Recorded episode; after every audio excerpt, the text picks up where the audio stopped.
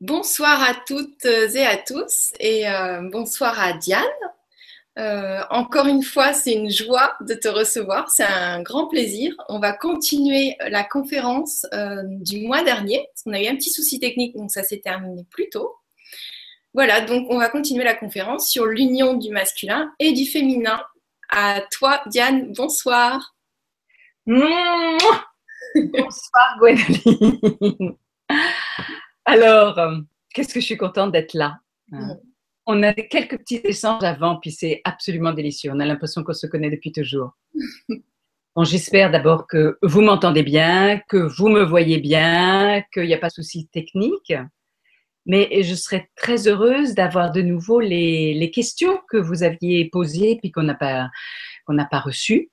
Moi, je sais que j'avais continué à parler, à parler en disant au cas une voix, je parle pas du tout ce que j'ai dit. Alors, juste, on va reprendre un petit peu ce que j'ai dit au début. Hein. Euh, les choses principales, disons.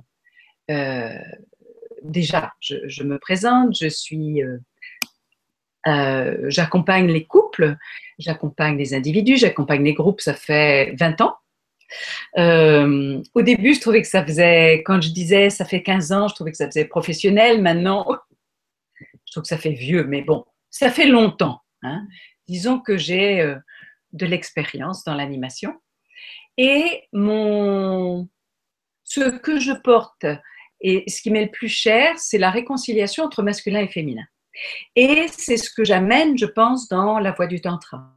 Je suis animatrice de stage de tantra, j'ai fait une formation, enfin j'ai créé une formation, euh, le tantra de la réconciliation. Et ce que j'aime transmettre, c'est que déjà nous sommes des êtres complets. Et nous sommes autant masculins que féminins. Mais attention, hein, je ne suis pas en train de dire que un homme c'est une femme ou qu'une femme c'est un homme. Je suis en train de dire que si je suis une femme, je suis physiquement du féminin, mais qu'à l'intérieur, à la même mesure, j'ai du masculin et réciproquement pour l'homme. Et que ma réalisation, mon accomplissement, c'est de vivre l'union de ces deux grandes forces universelles. Et quand je parle de masculin et de féminin, je ne parle vraiment pas de virilité ou de féminité. Euh, parce que pour moi, virilité et féminité, ça peut euh, être comme une caricature de ce que moi j'appelle masculin-féminin. Donc, je pars du principe, et le tantra, hein, tel que je le porte, part du principe que nous sommes complets. Rien à retrancher un net, il n'y a rien à ajouter. Par contre, il faut euh, libérer ce qui nous empêche de réaliser cette union intérieure. Et donc, tous nos défis par rapport au couple, que ce soit un couple amoureux, que ce soit un couple professionnel ou affectif, euh, nous reflètent en fait à l'extérieur ce que nous portons à l'intérieur et les défis qui se passent entre notre masculin et notre féminin. Donc, plus on va réconcilier, restaurer notre masculin, restaurer notre féminin et les réconcilier, plus on va être dans un état d'union intérieure qui va générer dans notre vie eh bien, des duos, qu'ils soient amoureux ou qu'ils soient des associations ou qu'ils soient des couples, eh bien, euh, sains, beaux, portant euh, une, une, fréquence euh, élevée. Et puis, plus on va aussi amener cela sur la terre parce que pour moi, l'éveil de conscience bah, que nous tous, euh, rien que par le thème du, grand changement, hein, euh, nous portons, c'est amener quelque chose à la Terre, contribuer à l'éveil euh, planétaire, à l'éveil de conscience, et ça ne peut pas se faire depuis un état de séparation intérieure. Si, prenons l'exemple tout bête que tout le monde connaît, mais ça, resitue. Tant que je fais, par exemple, je suis contre la guerre, eh bien, je mets de l'énergie à la guerre. Si je suis pour la paix, c'est autre chose. Donc, nous avons besoin de nous porter un état d'union intérieure de façon vraiment à euh, contribuer au rêve que nous portons. Grosso modo, c'est ça que j'ai dû dire. Après, j'ai donné des exemples personnels, j'ai répondu à des questions. Euh, je vais redonner la parole à, à, pour voir s'il y avait d'autres choses. Après, on peut explorer parce que je suis vraiment une. J'écris un gros livre. Là, c'est l'ancien. Ah oui, livre. Il vient d'être édité. Donc, la couverture. Alors, voyons. Ah oui, en effet, il est, il est, il est, il est épais. Alors, l'union du masculin et du féminin. Je le rapproche. Hein. Entièrement L'initiation amoureuse. Voilà. Et puis, regarde la tranche. Hein. il fait un kilo. Il vient d'être édité. Il a beaucoup été, euh, il est beaucoup utilisé par les thérapeutes. Il y a beaucoup de gens qui plongent. C'est leur euh, bouquin de vie, donc ça me touche beaucoup. Parce que pour qu'un livre aussi costaud soit réédité, bon, il est, il est, un peu cher d'ailleurs. Euh, c'est bon, il y a des vécus. Donc, à l'intérieur de ça, il y a vraiment la plongée dans c'est quoi le masculin, c'est quoi le féminin. Et puis, si on prend le symbole du Tao et qu'on voit cette belle, ce beau, ce beau cercle, on va dire, on voit bien qu'il y a en haut une force universelle qu'on va appeler le masculin, en bas le féminin, puis il y a les petits ronds. Puis mentalement, on est très satisfait qu'à l'intérieur du masculin, il y ait du féminin et qu'à l'intérieur du féminin, il y ait du masculin. On ne sait pas forcément ce que c'est. Et donc, moi, j'ai plongé, mais c'est quoi? Et euh, j'ai vraiment architecturé ça d'une certaine façon en termes de notre horizontalité et notre verticalité. Notre horizontalité va être ce que je perçois du monde par mes sens habituels, c'est-à-dire moi et l'environnement. Et donc, évidemment, moi et dans l'environnement, il y a moi et Gwendoline ce soir, ce soir, et moi et tous ceux qui m'écoutent ou qui vont me poser des questions. Mais verticalement, c'est quelle est ma place dans l'univers? Quel sens je donne à tout ça? Comment je suis reliée euh, à la Terre, à la mère Terre? Quelle est euh, mon, ma communion avec ma guidance ou mes guides ou quel sens ça a pour moi? Et en fait, tant que j'essaye de résoudre mes défis horizontaux, au-delà de la dimension amoureuse, hein, sans avoir résolu mon axe vertical, je suis dans une impasse. Je, euh, prends un exemple, j'espère que je ne l'ai pas donné la dernière fois. Si je demande à l'autre, imaginons l'amoureux, mm. une sécurité, il peut être l'homme le plus riche du monde, c'est pas le cas de celui qui est dans ma vie, mais imaginons, il peut mourir demain. Cette sécurité intérieure, c'est pas l'autre qui peut me la donner, c'est mon axe vertical qui va la donner. Donc, j'ai besoin de me représenter et masculin et féminin dans cette horizontalité et cette verticalité parce que c'est ma verticalité en fait qui va résoudre euh, souvent des, impasses que j'ai dans l'horizontalité. On parlait avant euh, euh, avec Gwenoline sur on se faisait des compliments. On va pas vous en dire plus, mais on se faisait des compliments. Et, je, disais par exemple que une des premières choses que je propose ou, que j'invite dans, dans mon stage de femme, c'est aux femmes de reconnaître leur beauté, quelle que soit la taille du nez, la taille du pantalon, euh, la taille des seins. Et nous avons, nous avons remis notre pouvoir, nous les femmes, aux hommes de reconnaître notre beauté. Or, chacune d'entre nous, on est unique. Là, c'est pas seulement les femmes, mais aussi les hommes. Chaque être humain est unique. Donc, chaque femme porte une tonalité unique de la beauté, comme on va dire, euh, je sais pas, une toute petite fleur porte quelque chose d'unique. Il n'y a pas deux fleurs pareilles. Et puis, il y a du myosotis, et puis il y a euh, des roses et des lotus. Et donc, il n'y en a pas une qui est mieux que l'autre. Il n'y en a pas une qui est plus importante que l'autre. Elles ont chacune leur fonction. De même pour nous les femmes. Donc, on a besoin de reconnaître cette dimension unique en nous-mêmes. Donc, mais cette dimension unique en nous-mêmes, ça va être l'axe vertical. C'est pas l'homme qui va me dire et, aucun jugement sur l'homme qui va me dire Oh, tu es un tout petit myosotif, un peu euh, fané, tu es la plus belle des femmes. Bien sûr que non. C'est moi parce que je vais reconnaître la fonction du myosotis que je suis et de tout ce que ça représente dans la reconnaissance.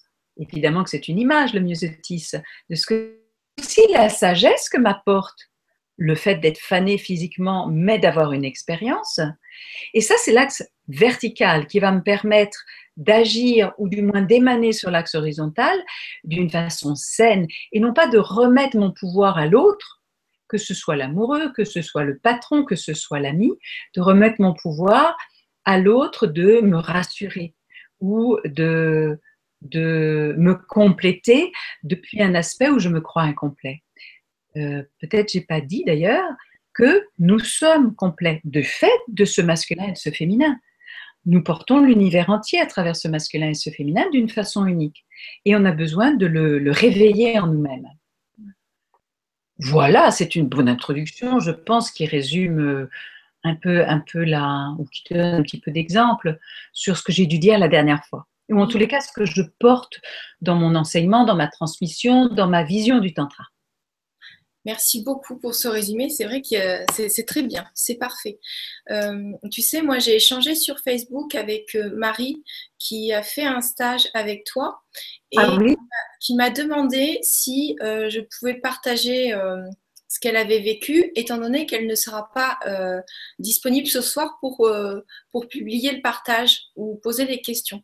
Donc, je te propose de, de lire son texte qui pourra inspirer même d'autres personnes euh, sur ce sur ce qu'on vit lors de tes stages. Donc elle a, elle a vraiment insisté, donc c'était très important pour elle et elle a vécu un grand changement. Donc je vais le lire, c'est pas très long. Alors, ma toute, alors c'est Marie, ma toute première rencontre avec Diane Bellego me ramène à 2012, c'était hier, trois petits points. Malgré, malgré les a priori que j'avais par rapport au tantra, Quelque chose d'irrésistible m'indiquait que je devais suivre cette voie et entamer un travail avec cette animatrice. Euh, pour mon tout premier stage, j'avais bien ciblé mes objectifs. Je partais à l'aventure avec pour seul appui mon engagement et la confiance envers le cadre. C'était hier, trois petits points. Au fil de mon histoire, je m'étais bien installée. Je n'en avais pas conscience alors, en mode survie.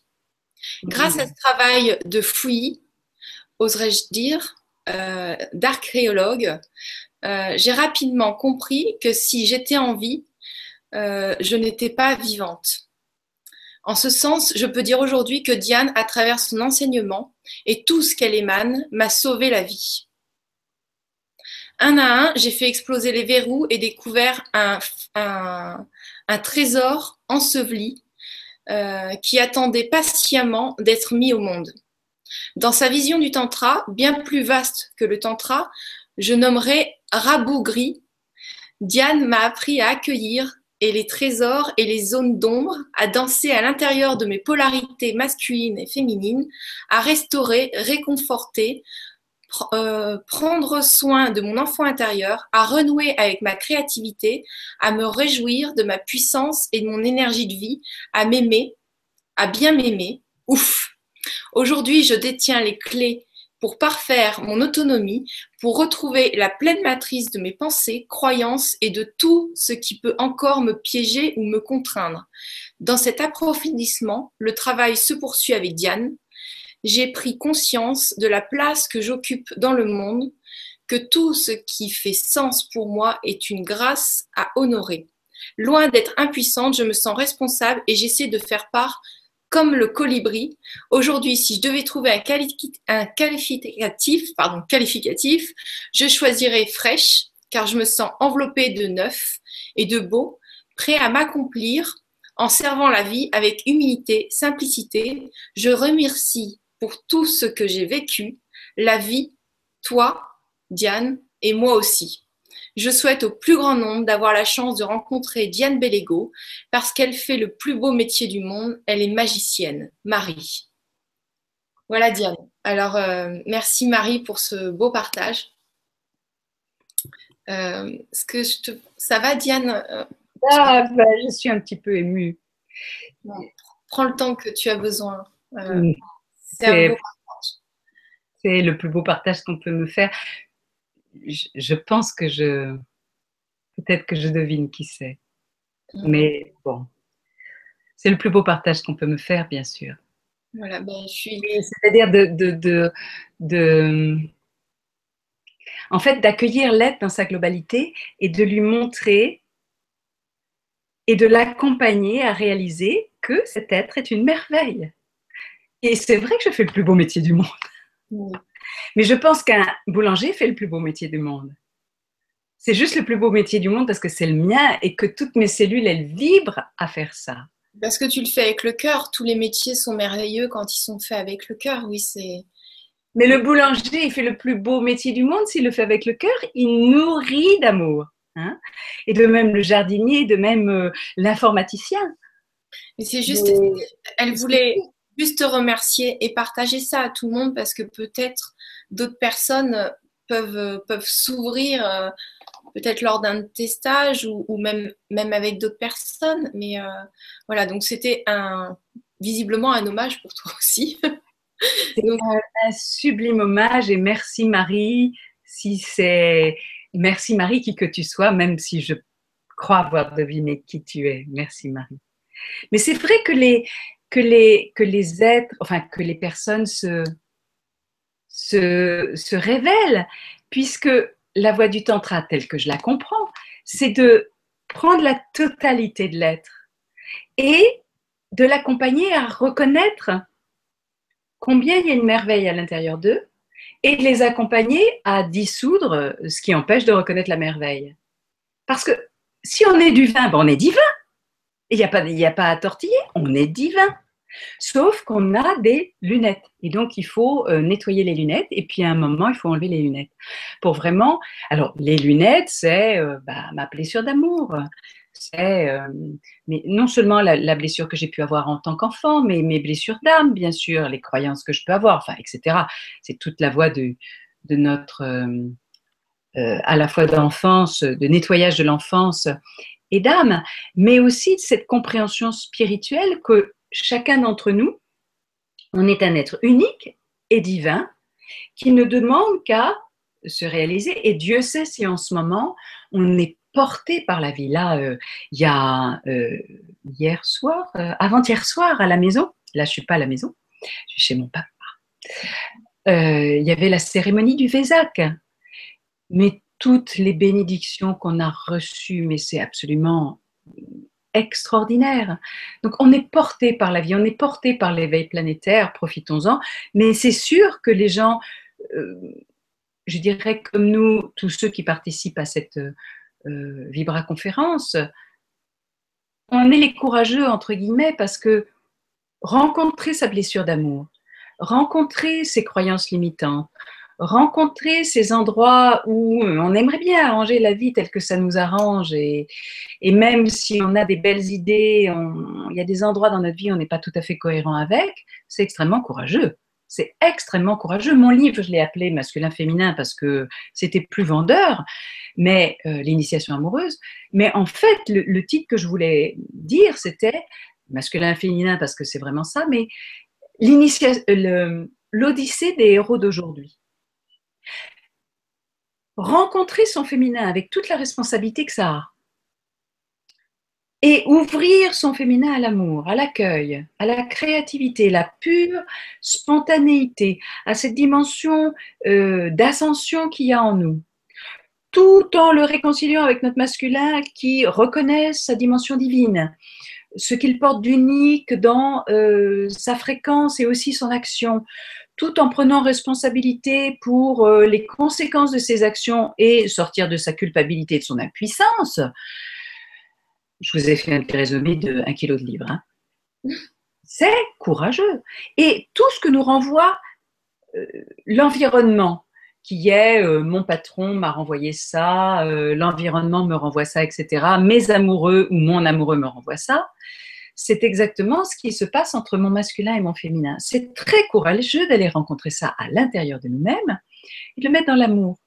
Donc, certes, nous sommes portés, mais et certes, nous sommes comme les pionniers, les, phares, cependant, vive cette union intérieure qui est, oui, grandement facilitée, ça demande quand même un certain courage, un certain alignement, une certaine lucidité.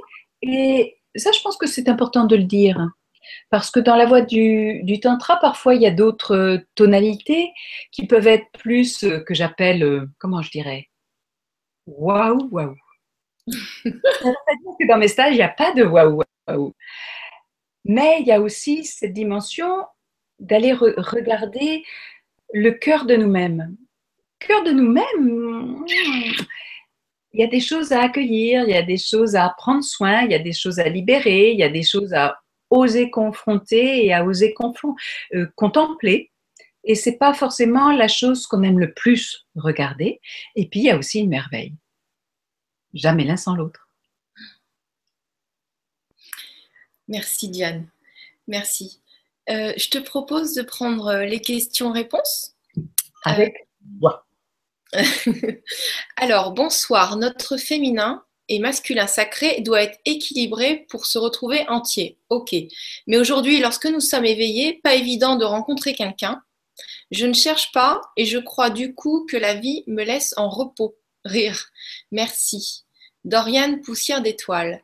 Alors, je pense que c'était juste un partage. Je, ne vois pas de questions. En tout cas, je te remercie. Je ne vois pas de questions, mais je, pourrais rebondir. Parce que Dorian, de toute évidence, est une femme. Hmm. Je pense qu'il y a un E, parce qu'il y a Dorian. Oui, c'est une femme. C'est vrai que parmi mes amis, je rencontre beaucoup de femmes magnifiques qui ont fait la paix avec leur corps, qui ont fait la paix avec leur beauté, donc elles sont belles. Elles ont su se mettre, éveiller leur beauté. Après, est-ce qu'elles sont belles dans les yeux des hommes? C'est autre chose, mais elles ont vraiment révélé leur beauté. Elles ont fait la paix avec leurs émotions, avec leur euh, euh, énergie de vie.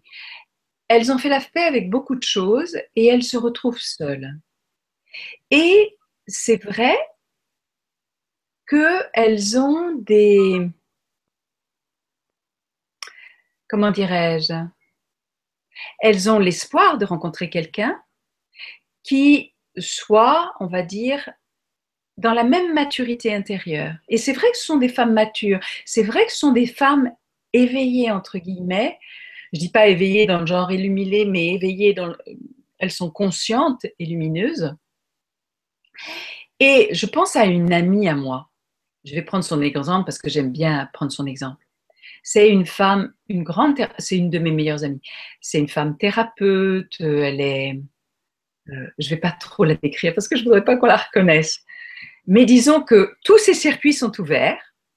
Et il y a quelques années, elle appelait euh, son amoureux et elle, appelait surtout le, le, père de ses enfants. Elle voulait, elle voulait vraiment être maman. Et on a fait, je l'ai accompagnée, j'ai appelé tous les rituels et j'ai créé des rituels pour elle pour appeler son, son amoureux et le père de ses enfants. Et elle me disait, et elle ressemble en cela à, différentes amies, tu vois, j'imaginerais bien euh, un médecin branché. Genre. Et puis moi, je lui disais, euh, tu sais, je te verrais bien avec un jardinier ce qui n'était pas forcément pour complètement adhérer à sa, représentation du couple. Ce que je voulais dire par là, c'est que un homme qui est intégré à l'intérieur de lui-même et non pas à travers le mental, ce que c'est toutes ces dimensions d'éveil. Et puis, quand elle a rencontré son, le père de ses futurs enfants, il était, elle l'avait décrit comme un cow-boy. Et quand je l'ai rencontré, je lui ai dit Vas-y, il est super. c'est sûr qu'il ne rentrait pas dans les critères du médecin branché, entre guillemets, ou, ou genre. Mais c'est exactement l'homme qu'elle avait besoin de rencontrer et qui était l'homme pour être le père de ses enfants, qui était l'homme pour adorer la femme qu'elle était. Et certes, elle chemine, comme beaucoup d'entre nous, qu'on soit homme ou qu'on soit femme, sur ces petits endroits où la relation n'est pas complètement idéale, mais à chaque fois, ça nous fait ouvrir notre cœur un pas plus loin. Alors c'est vrai que, entendez ce que je, vous dis, euh, vous mes, mes sœurs, qui certes avaient fait un chemin magnifique, et je ne peux pas le nier, il tellement de femmes qui font un, chemin magnifique. Il y a tellement plus de femmes dans mes conférences que d'hommes, et c'est vrai, je, ne peux que le reconnaître. physiquement, nous avons choisi d'être femmes et donc de porter le, féminin physiquement. À l'intérieur, nous sommes masculins. Je ne dis pas hommes, nous sommes masculins. Et donc, nous avons besoin d'incarner le féminin. C'est quoi le féminin si ce n'est l'amour, l'accueil, la spontanéité? Mais l'accueil, c'est ça, c'est embrasser la totalité sans en rejeter aucune tonalité. L'accueil, je répète, c'est l'étreinte de la totalité sans rejeter aucune tonalité de la totalité. Et ça, c'est valable pour l'autre. Donc ça veut dire que puisque nous avons, si nous sommes co-créateurs, c'est ce que je crois, c'est ce que je, c'est à quoi j'adhère profondément. Si nous sommes co-créateurs, nous avons choisi d'être femmes. Et donc nous avons choisi d'incarner le féminin. Et donc d'accueillir. Ça ne veut pas dire faire l'amour avec tout le monde. Ça ne veut pas dire être euh, dépendant. Ça ne veut pas dire, euh, euh, puisque l'autre me demande de dire oui. C'est pas ça. Mais quand je dis oui, et que j'accueille quelqu'un dans ma vie comme mon amoureux ou mon partenaire ou mon compagnon ou ma compagne d'ailleurs, il n'y a pas de le tantra et n'a pas de moralité par rapport à ça. Euh, la seule moralité qu'il a, c'est l'amour et la lumière. Euh, qu'en est-il de mon accueil inconditionnel de l'autre? Et là, je ne m'exclus pas du tout de vous. Je suis en couple ou du moins en partenariat et je sais que c'est la voie d'évolution. Oui. Ah oui. Absolument. Euh, j'ai évolué petit à petit et il y a des étapes et des étapes, bien sûr. Et mon choix tous les matins, je vous dis vraiment tous les matins, c'est d'être dans l'amour avec mon partenaire. Je ne suis pas en train de dire que j'y arrive. Franchement, je ne suis pas en train de dire que j'y arrive, mais que c'est mon choix tous les matins d'être dans l'accueil. Que si mon partenaire a encore euh, des dimensions euh, qu'il n'a pas résolues, ça ne veut pas dire que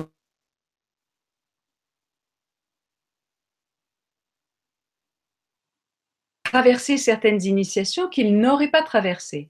Eh bien, la responsabilité est en moi d'accueillir ce partenaire à partir du moment où je le choisis. Si je ne le choisis pas, ben j'ai le droit de lui dire au revoir, bien sûr. De l'accueillir et que ces endroits où les initiations non traversées de sa part me mettent en confrontation ou, soyons sincères, peuvent m'énerver si ce n'est m'exaspérer, eh bien, c'est mon boulot spirituel. Et c'est sans doute lui qui me, me donne l'opportunité le plus grande d'évoluer spirituellement d'être l'accueil d'amour de ce que j'ai choisi, puisque j'ai choisi ce partenaire. Est-ce que je me suis fait comprendre? Je vais rapprocher ma, ma, ma lampe parce que je sens que la lumière change complètement. C'est très bien la lumière, oui. Super. Super. Est-ce que j'ai été claire dans ce que j'ai dit? Oui, pour moi, ça a été clair. Euh, en tout cas, je te remercie euh, pour, au nom de nous tous. On va prendre une autre question, si tu es OK. Ah, mais j'adore les questions. Bon, alors, bonsoir Diane et Gwénoline. Est-ce que la fusion parfaite dans l'union sexuelle, afin de n'être qu'un énergétiquement, est possible entre toutes personnes ou faut-il une similitude de fréquence d'énergie à la base pour arriver à s'accorder sur la même fréquence? ULA M. Merci. Merci. magnifique question. je m'en doutais qu'elle allait adorer. On peut passer deux heures sur cette question. Alors, on va, on va essayer de faire un petit peu plus court. on va essayer de faire simple. Déjà, est-ce que mon choix, c'est la fusion énergétique ou est-ce que mon choix, c'est d'être un avec le soi et de dévoiler le soi?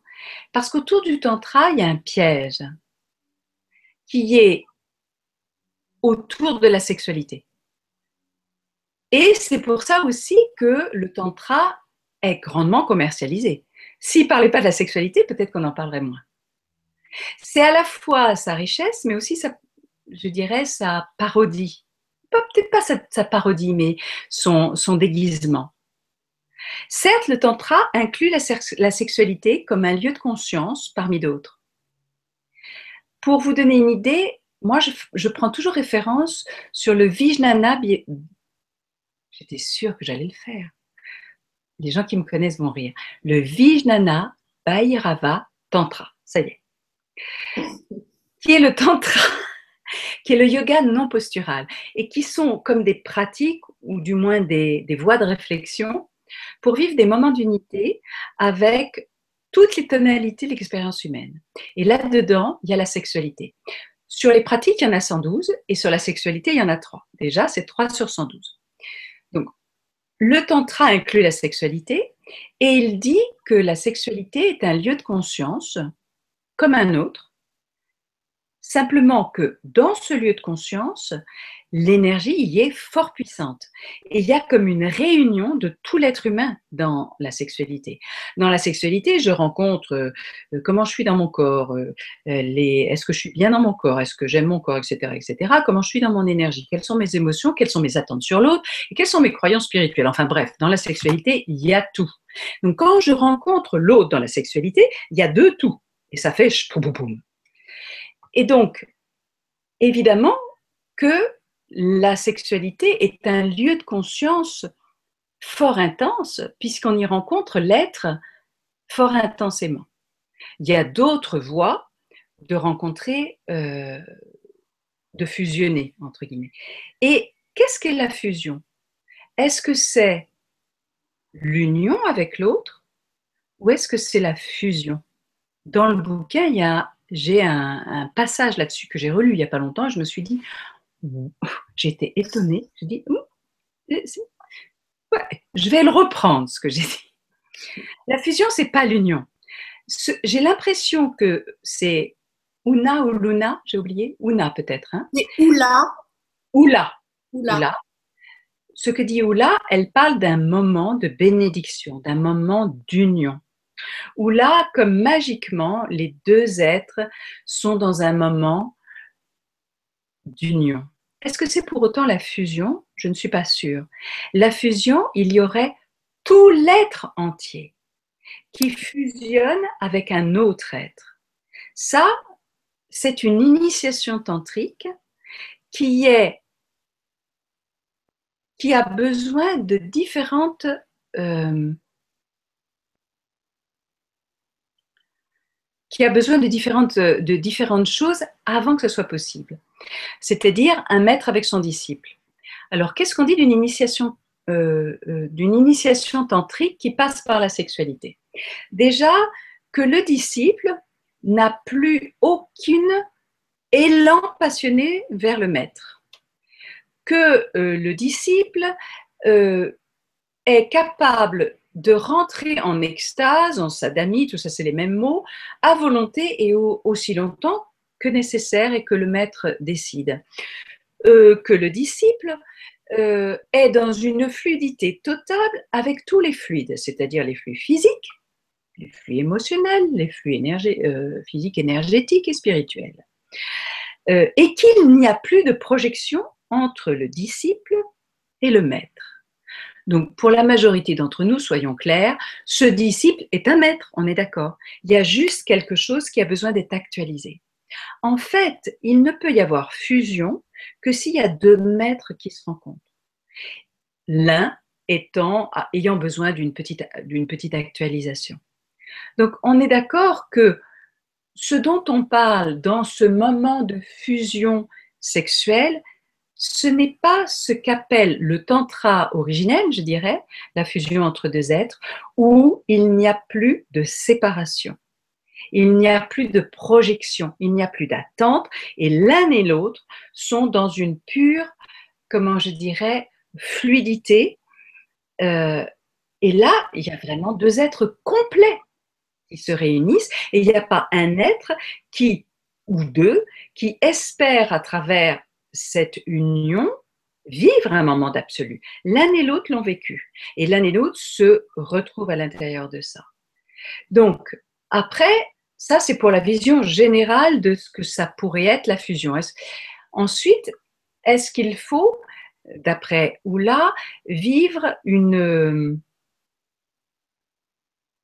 une, harmonie, c'est ça? Répète. Euh, une attirance purement sexuelle et charnelle. Et l'attraction entre. Ah non, excuse-moi, je suis passée sur une autre question. Elle est partie, la question. J'ai sélectionné une autre.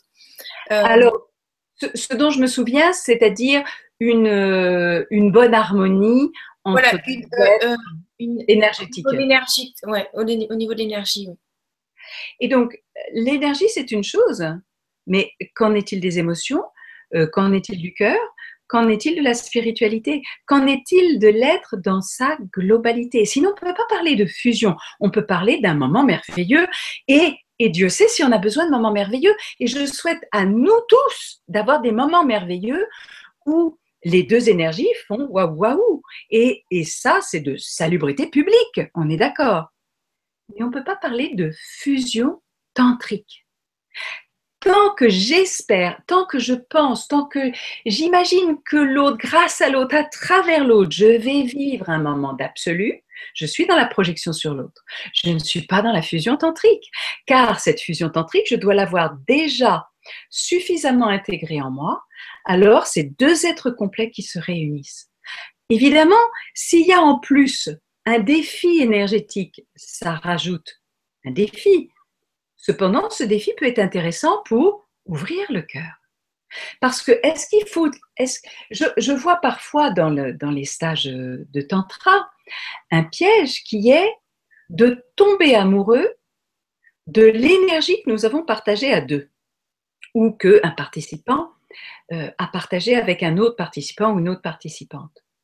Ça, c'est pas forcément l'amour, c'est l'amour de l'énergie. Et qu'est-ce que ça fait quand l'énergie, deux énergies sont sur une même euh, harmonie, une même attirance, une même fréquence? Je crois que c'est les mots qui ont été utilisés. Eh bien, ça fait beaucoup d'énergie. Et ça fait une énergie qui fait beaucoup de bonheur et beaucoup de plaisir. Est-ce que pour autant, ça a été amené au cœur? Hmm. C'est dit dans l'histoire. Très intéressant. Oui. Non, je, disais très intéressant. C'est l'énergie, elle est dans le ventre. Et certes, c'est évidemment plus facile quand les deux énergies sont en harmonie de vivre un état énergétique de grand bonheur, de grand plaisir. Et je dis bien, il n'y a aucun jugement, et tant mieux, et je nous le souhaite, et je nous le souhaite souvent. L'énergie c'est quoi son destin? C'est de monter dans notre canal et de se diriger vers le cœur, pour ensuite aller dans les chakras supérieurs. Qu'est-ce que cette énergie, elle rencontre quand elle arrive au cœur? Tout ce qu'on n'a pas envie de rencontrer. Et ça, c'est pas forcément dit dans les stages de tantra. Hmm. Parce que qu'est-ce qu'il y a autour de notre cœur? Eh bien, nos carapaces, mes attentes, mes projections, mes croyances, mes blessures, ce que je crois être mes manques, que je vais projeter sur l'autre. Et quand l'énergie monte, eh bien, je vais peut-être me rigidifier, je vais peut-être attendre, je vais peut-être me mettre dans le dominant, je vais peut-être me mettre dans le mendiant, ou je vais peut-être me mettre dans la petite fille, ou dans la grande femme initiatrice. Peu importe, chacun ses archétypes, il n'y a aucun jugement sur aucun de cela. Mais être dans le cœur et amener l'énergie dans le cœur, c'est fondre. Et fondre, c'est fondre dans tout ça accueillir tout ça et aller un pas plus loin, ou je dirais un pas plus profond, un pas plus intime, fondre là-dedans. Et à ce moment-là, le cœur est simple. Et on n'est plus dans la recherche, je dirais, d'un état énergétique ou d'un plus énergétique, car ça peut être un piège pour le tantra. C'est très goûteux, c'est très savoureux, et tous ceux qui ont touché au tantra ont vécu ce moment génial de découvrir ou de retrouver l'énergie et de dire mais tout le monde devrait savoir ça et tout, euh, il faudrait que tout le monde ait accès à ça et je suis d'accord. Cependant, ce n'est pas tout le tantra. Cette énergie, cet état énergétique d'intensité, de vibration, d'incandescence est destiné à amener au, au, aux peurs et au cœur et aux peurs qui sont dans le cœur et de façon qu'on puisse fondre dans le cœur.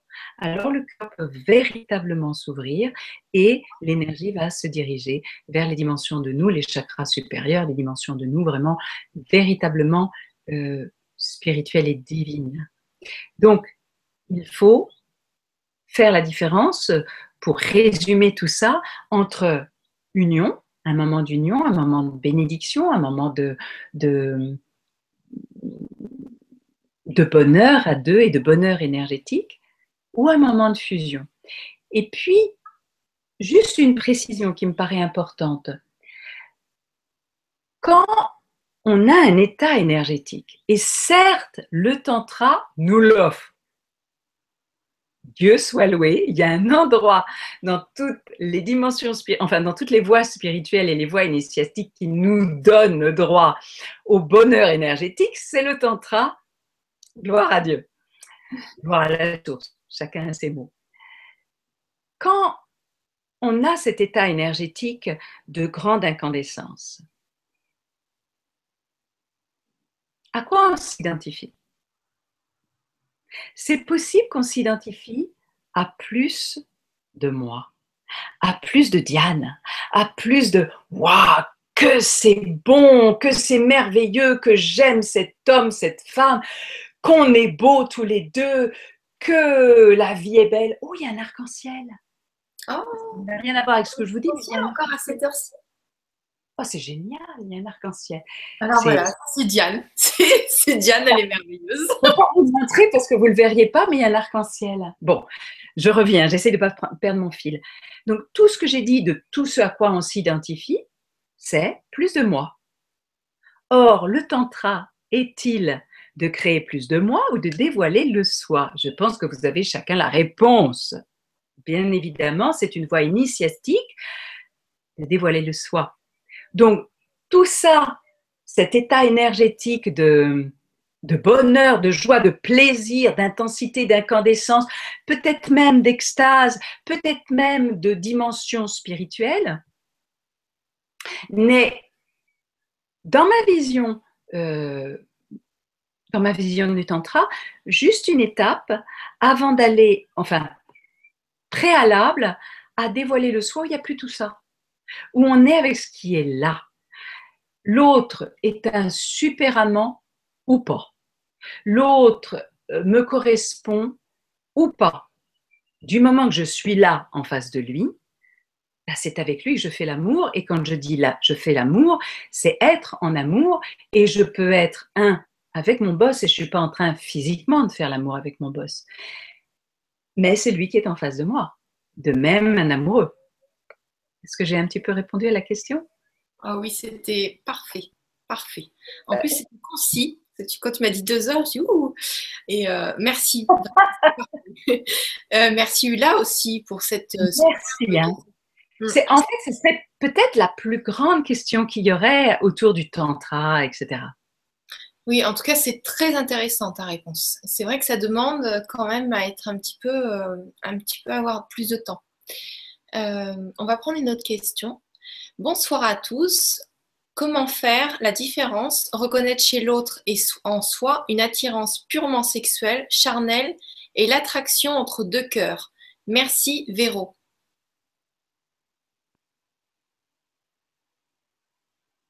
C'est que des merveilleuses questions. C'est une excellente question.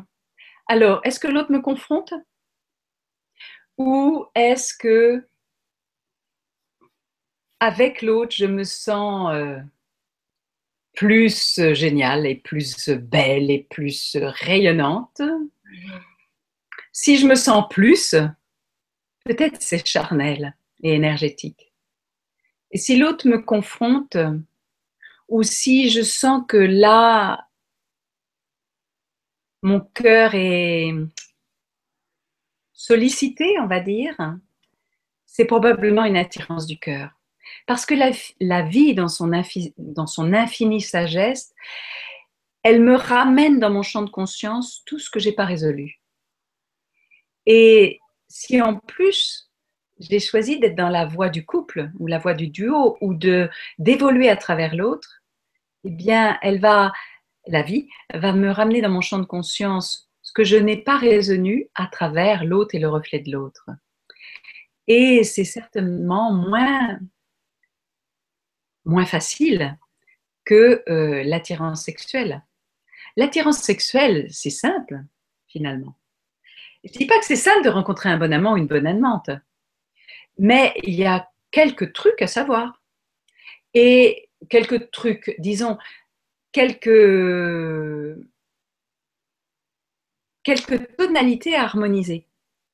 Si c'est une, attirance du cœur, le cœur, par principe, c'est cet outil extraordinaire dont on n'a pas complètement conscience, qui unifie la totalité. Donc l'attirance du cœur me fait rencontrer l'autre dans sa globalité et moi dans ma globalité et m'invite à m'unir à l'autre dans sa globalité et moi dans ma globalité. Donc je peux échapper à rien. Et donc évidemment, je vais rencontrer ce qui est merveilleux, ces moments de bénédiction, ces moments de... Avec l'autre, je me sens plein et je me sens complet, ce qui est une erreur. Mais je vais rencontrer aussi tout ce que j'ai pas envie de rencontrer et ce qui est inconfortable à, rencontrer, ce qui est courageux à rencontrer et ce qui est ma voie d'évolution spirituelle. Donc, si je veux résumer d'une façon un peu, on va dire, euh, euh, rigolote, si c'est facile, c'est sexuel, si c'est confrontant, c'est le cœur. D'accord. Waouh, la résumé pas mal. J'espère que je n'aurai choqué personne. Mais écoute, c'est parlant. Euh, Ça va à l'essentiel, on va dire. Voilà, c'est à l'essentiel. Merci beaucoup. C'est génial. Et euh, Véro, ta question, elle est parfaite aussi. Génial, Véro. On continue sur cette lancée-là. On va prendre une autre question. Discander. Bonsoir Iskander. Bonsoir Gwénoline, Diane Bellego et à tous. Selon moi, avant de se marier, je pense qu'il qu'il faille s'accomplir euh, d'unifier le masculin et le féminin pour nous ne plus avoir date. Alors attends, parce que c'est alors d'unifier le masculin et le féminin en nous pour ne plus avoir d'attente chez l'autre pour vivre en harmonie enfin avec son conjoint. Merci. 10, 10 Iskander, euh, il est, c'est un fidèle de, des Ça veut dire quoi en français, Diskander? Diskander. oh bah c'est, peut-être euh, soit un pseudo, soit il est. Euh, oui, oui, oui, mais ça veut dire quoi en français? Diskander. Enfin, peu importe. Diskander du moment que j'ai le mot. Iskander. Moi, je trouve que vos questions sont géniales. Hein. On va directement. Donc, est-ce qu'il faut être éveillé pour se marier? Voilà, j'ai répondu. Bon, je vais approfondir un petit peu. oui, c'est une question hein, euh, quand même, Diane. Parce que Diskander dit il faudrait idéalement avoir unifié son masculin et son féminin avant de se marier et être accompli. Dans l'absolu, je suis absolument d'accord. Hmm. Mais si on est éveillé avant de se marier Est-ce que quand on est vraiment éveillé dans le sens d'illuminer qu'il n'y a plus rien à l'extérieur qui me manquerait, que j'ai fusionné avec la globalité de l'univers, est-ce que j'ai forcément envie de me marier? Je suis complet, je suis marié avec l'univers, donc je suis marié avec l'autre. Alors après, je pense qu'il y a une tonalité à la question qui est, certes, il vaut mieux avoir fait un peu le nettoyage avant de s'engager avec l'autre, évidemment. Mais évidemment, parce que sinon, bah là, il y aura une relation de labourage et puis une autre relation. Tout dépend si on se marie pour euh, s'engager véritablement, profondément euh, et devant Dieu, devant la source, comme certains mariages sacrés, ou bien est-ce qu'on se marie dans l'idée de je peux toujours divorcer et puis changer de relation? Parlons simplement d'engagement. On pourrait parler du mariage, mais parlons d'engagement. On n'a pas besoin d'avoir tout fini pour s'engager parce que sinon on peut attendre longtemps. Par contre, c'est sûr que d'avoir résolu la base de son histoire de d'enfance et de ne plus être un enfant qui demande à l'autre d'être un parent bienveillant. Mm. C'est la moindre des choses qu'on peut s'offrir à soi-même et s'offrir à l'autre. Mais cependant, deux êtres s'attirent mutuellement, se magnétisent mutuellement.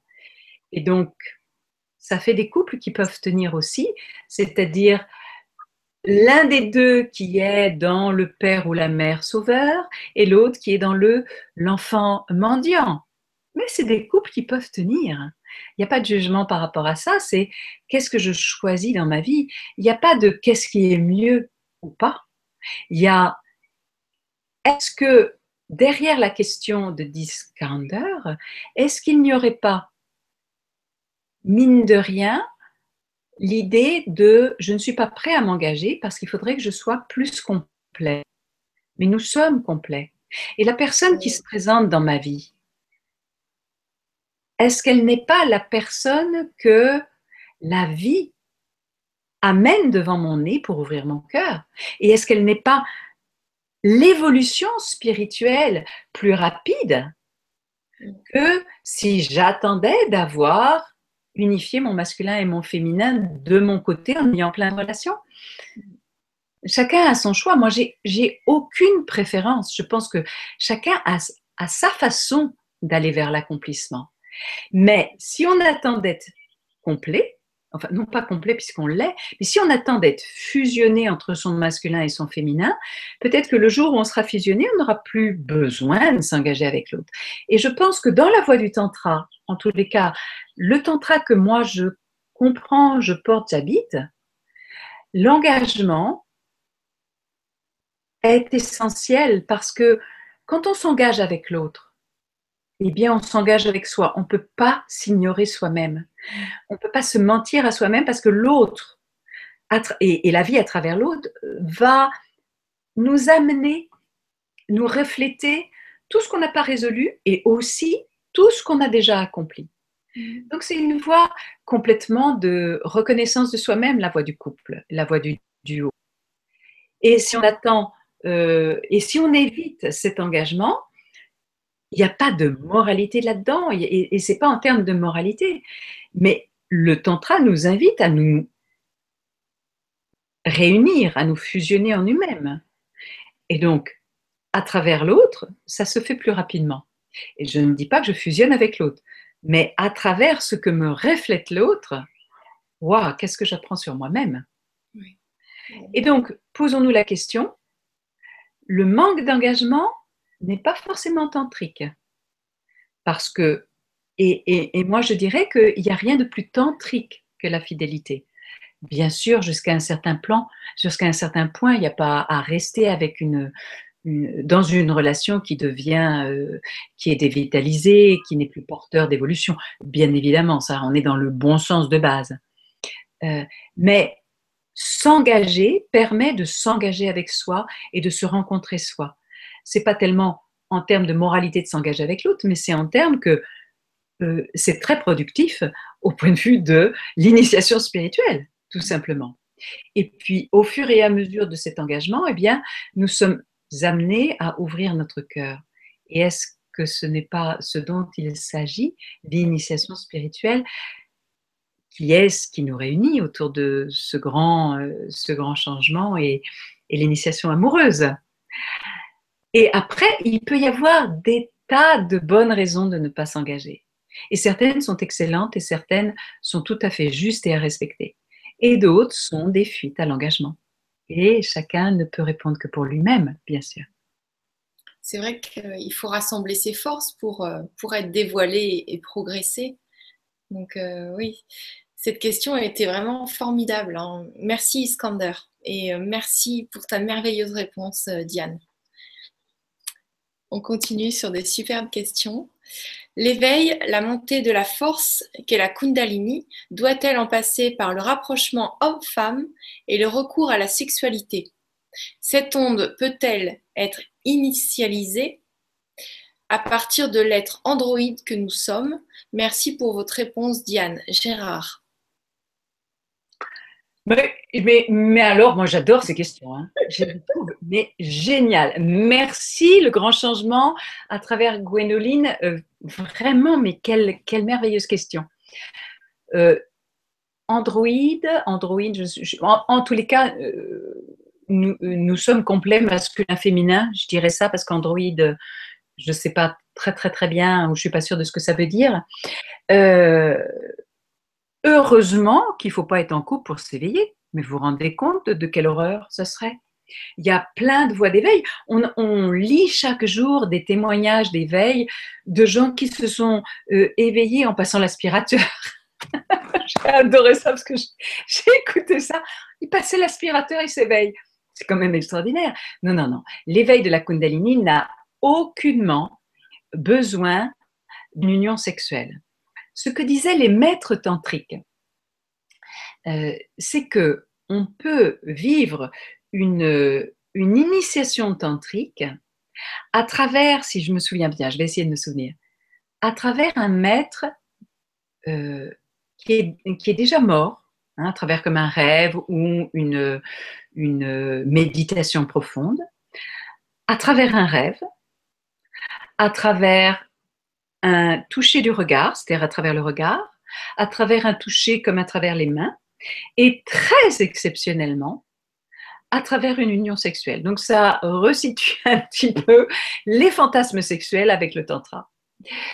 Euh, et donc, et autre chose fort important, l'éveil de la Kundalini, nous avons tous eu un éveil de la Kundalini. Des fois, je, commence mes, conférences en disant euh, Qui a déjà eu un éveil de la Kundalini? C'est une question piège, parce qu'il y a ceux qui l'ont eu et qui sont tout contents, un peu gênés parfois de lever la main, puis il y a les autres un peu honteux qui, qui, n'osent pas dire qu'ils n'ont pas eu ou qui ne reconnaissent pas avoir eu un éveil de la Kundalini. En fait, on, Évidemment, c'est une question piège parce que je ne vais pas mettre les gens en défaut comme ça. Nous avons eu un éveil de la Kundalini, ça s'appelle l'adolescence. Si vous avez des poils, si vous avez des seins pour les femmes, si vous avez euh, des poils et autres euh, symboles, euh, symptômes sexuels, vous avez eu un éveil de la Kundalini. C'est pour ça qu'on grandit en, un an de quelques dizaines de centimètres parfois, et que cette force de, de réunification entre la terre et le ciel monte, ascensionne et nous amène à une dimension euh, spirituelle. C'est pour ça que les adolescents, ils sont tous avec une dimension spirituelle, parfois qui se dénature dans une dimension un peu euh, de groupe ou de, de tribu qui, qui n'a pas forcément une dimension spirituelle, mais il y a, y a, une philosophie qui les réunit. C'est pour ça aussi qu'il y a autant d'adolescents qui vont euh, vouloir être euh, partir au Tibet, du moins ça c'était à mon époque, ou devenir prêtre, ou, ou partir en retraite spirituelle, etc. C'est vraiment cette force du féminin sacré d'ailleurs, vertical, qui monte de la terre vers le ciel et c'est une force de, réunification entre la terre et le ciel. Et c'est une force universelle, naturelle. Donc elle s'éveille naturellement à l'adolescence et elle s'éveille naturellement à la ménopause et à l'andropause. C'est pour ça que euh, à la ménopause et à l'andropause, en tous les cas les femmes font des bébés toutes seules et que des femmes de 50 ans font des livres. Vous voyez de quoi je parle, évidemment que mon livre était à cette époque-là. Et donc, c'est cette force de procréation, de création qui n'est plus dirigée vers la procréation à la ménopause. Et à l'adolescence qui est dirigée évidemment vers la procréation et ce qui fait que cette force spirituelle se tourne vers l'autre, vers la vers l'union avec l'autre. Donc force kundalinique, l'éveil n'est pas forcément que la force kundalinique. Il y a la force kundalinique qui monte, bien sûr, mais il y a la force spirituelle, il y a la force divine qui descend. Il faut. Cette force qui monte, c'est le, féminin sacré qui ascensionne, on va dire, la, dimension de, de de la matière qui s'élance vers l'esprit, du dense qui rejoint l'esprit, de la vie qui rejoint l'esprit, et puis la force spirituelle, la force divine qui descend dans la matière, qui vient ensemencer la matière. Donc l'éveil de la Kundalini n'est pas suffisant pour nous éveiller, entre guillemets. Donc est-ce qu'il faut euh, une union sexuelle pour s'éveiller? Eh bien non, absolument pas. Nous nous éveillons à notre force kundalinique euh, dans, bien des façons, mais c'est sûr que plus nous fluidifions notre force kundalinique, et ça, tous mes stages, mes ateliers euh, ont cette dimension-là, plus nous la fluidifions, plus lorsqu'elle s'éveille en tant que grâce, en tant que bénédiction divine, eh bien, moins elle va rencontrer des murs, des, béances, des blessures qui l'empêcheraient de, de, monter avec aisance. Ce qui fait que le jour où elle va s'éveiller, elle va s'éveiller dans l'aisance. On entend souvent parler d'adolescents qui vont en HP, par exemple, parce qu'ils ont des délires mystiques.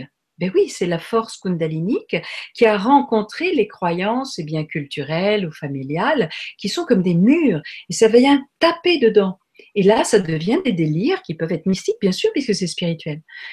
Et donc, ils auraient besoin d'un bon chaman et euh, de quelqu'un qui les, qui les accompagne spirituellement, à la fois avec une dimension euh, spirituelle et une dimension énergétique et une dimension émotionnelle. Bon, ça, c'est une autre, une autre question, mais c'est l'occasion.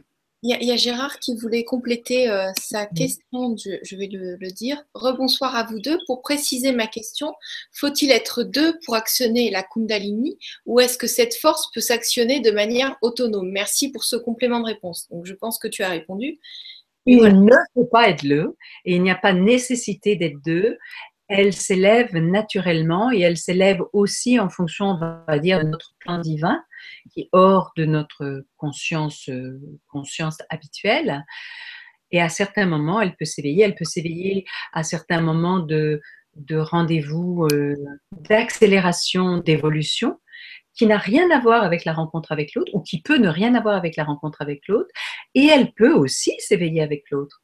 Donc, on n'a pas besoin des deux, on n'a pas besoin d'être en couple pour s'éveiller. Et euh, l'initiation tantrique n'a pas besoin d'être dans une relation avec un autre. Et ça, je tiens vraiment à insister là-dessus. Parce que trop souvent, on associe le tantra au couple où j'entends des, personnes qui me disent J'attends d'être en couple pour venir faire le stage. C'est hmm. pas forcément plus confortable. C'est pas forcément plus confortable. Ce n'est pas forcément plus confortable. D'accord. En tout cas, merci beaucoup pour la réponse, Diane. Et euh, merci, euh, Gérard, pour euh, la question. Il voulait dire androgyne. Androgyne, absolument, androgyne. Je pense qu'en tapant plus vite, voilà, c'est mal passé. Alors, une autre, une autre, question. Merci pour ce magnifique partage. S'il existe d'autres façons de fusionner que la sexualité, quelles sont-elles? Un couple amoureux qui n'arrive pas à avoir de relations sexuelles pour des raisons d'impuissance ou de frigidité, peut-il outrepasser cet acte Aude Valérie. Merci Valérie. Aude, merci Aude Valérie. La fusion n'a rien à voir avec la sexualité. Simplement, elle l'inclut. La fusion, c'est la fusion avec la totalité de nous-mêmes. Et dans la fusion, on a besoin de ne rien laisser de nos croyances par rapport à la sexualité. De nos croyances. Mais ça ne veut pas dire que pour fusionner, il faut avoir vécu l'extase sexuelle sur le septième ciel à la dixième dimension. Ça n'a rien à voir avec ça. C'est-à-dire que toutes mes croyances, toutes mes limitations par rapport à la sexualité sont fusionnées dans mon cœur. Et donc, si je suis dans un couple où l'autre, ou moi, est impuissant à avoir une relation sexuelle classique, mais je peux être dans une union sexuelle. Ça n'a rien à voir avec le fait de bander ou euh, d'accéder à telle chose. Je peux être dans mon corps sexuel, mon corps sexualité, mon énergie sexuelle est en amour avec l'autre et être complètement dans une forme d'union et dans une forme et qui peut m'amener à la fusion. Donc rassurons-nous, l'impuissance en aucune façon ne serait une, une, impossibilité d'accéder à cette, euh, à cette fusion. C'est la, la fusion vient du cœur. Et comme, je disais tout à l'heure, le cœur inclut la totalité de nous-mêmes. Donc on a besoin d'avoir résolu la totalité de nous-mêmes et que dans notre cœur, ça fonde. Ça fonde, donc c'est vraiment dans cette dimension de, de simplicité, de, de, où il n'y ait plus d'identité à certaines blessures ou d'identité à certaines représentations de nous-mêmes qui nous maintiennent dans un truc de contracté. Et donc, imaginons, j'ai un homme dans ma vie impuissant, mais je suis, j'aime cet homme sexuellement.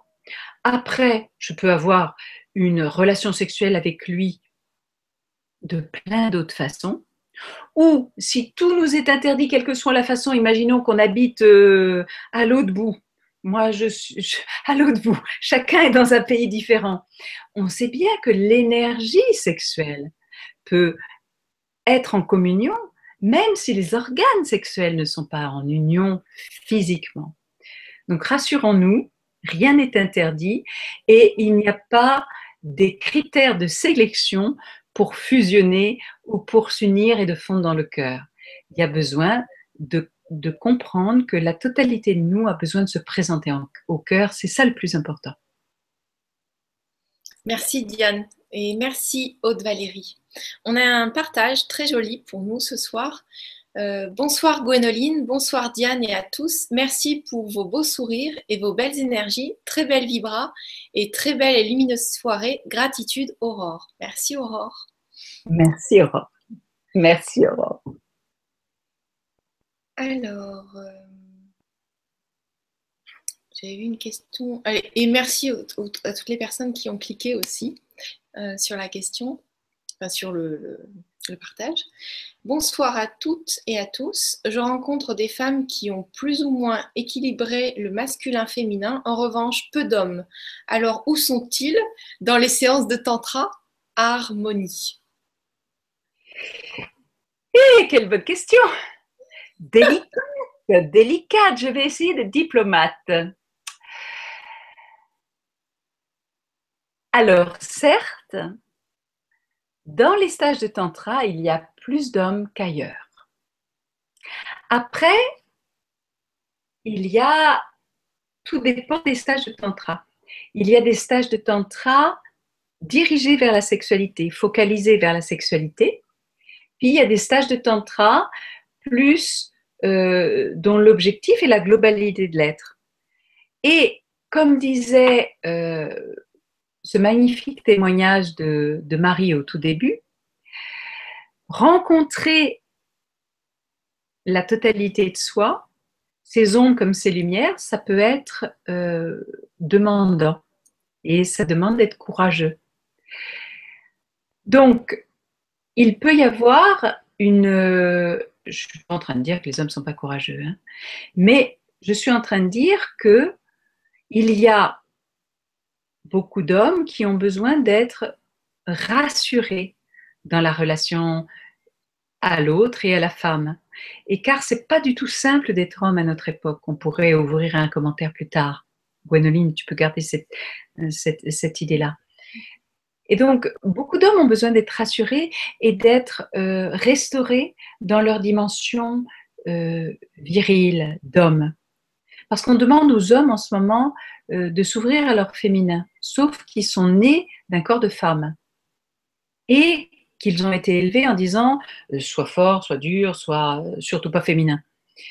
Et donc, en même temps, leur initiation tantrique ou, spirituelle leur demanderait d'accueillir leur féminin et, et, ils sont un petit peu angoissés. En tous les cas, ça vient fragiliser leur représentation de ce qu'est un homme. Donc, il est vrai qu'on rencontre beaucoup d'hommes ou beaucoup, d'hommes dans certains stages de tantra plus focalisés sur la relation sexualisée ou sexuelle. Dans mes stages de tantra, je propose un tantra où on rencontre la globalité de soi. Et donc, il y a probablement moins d'hommes que dans les stages de tantra dits plus sexuels.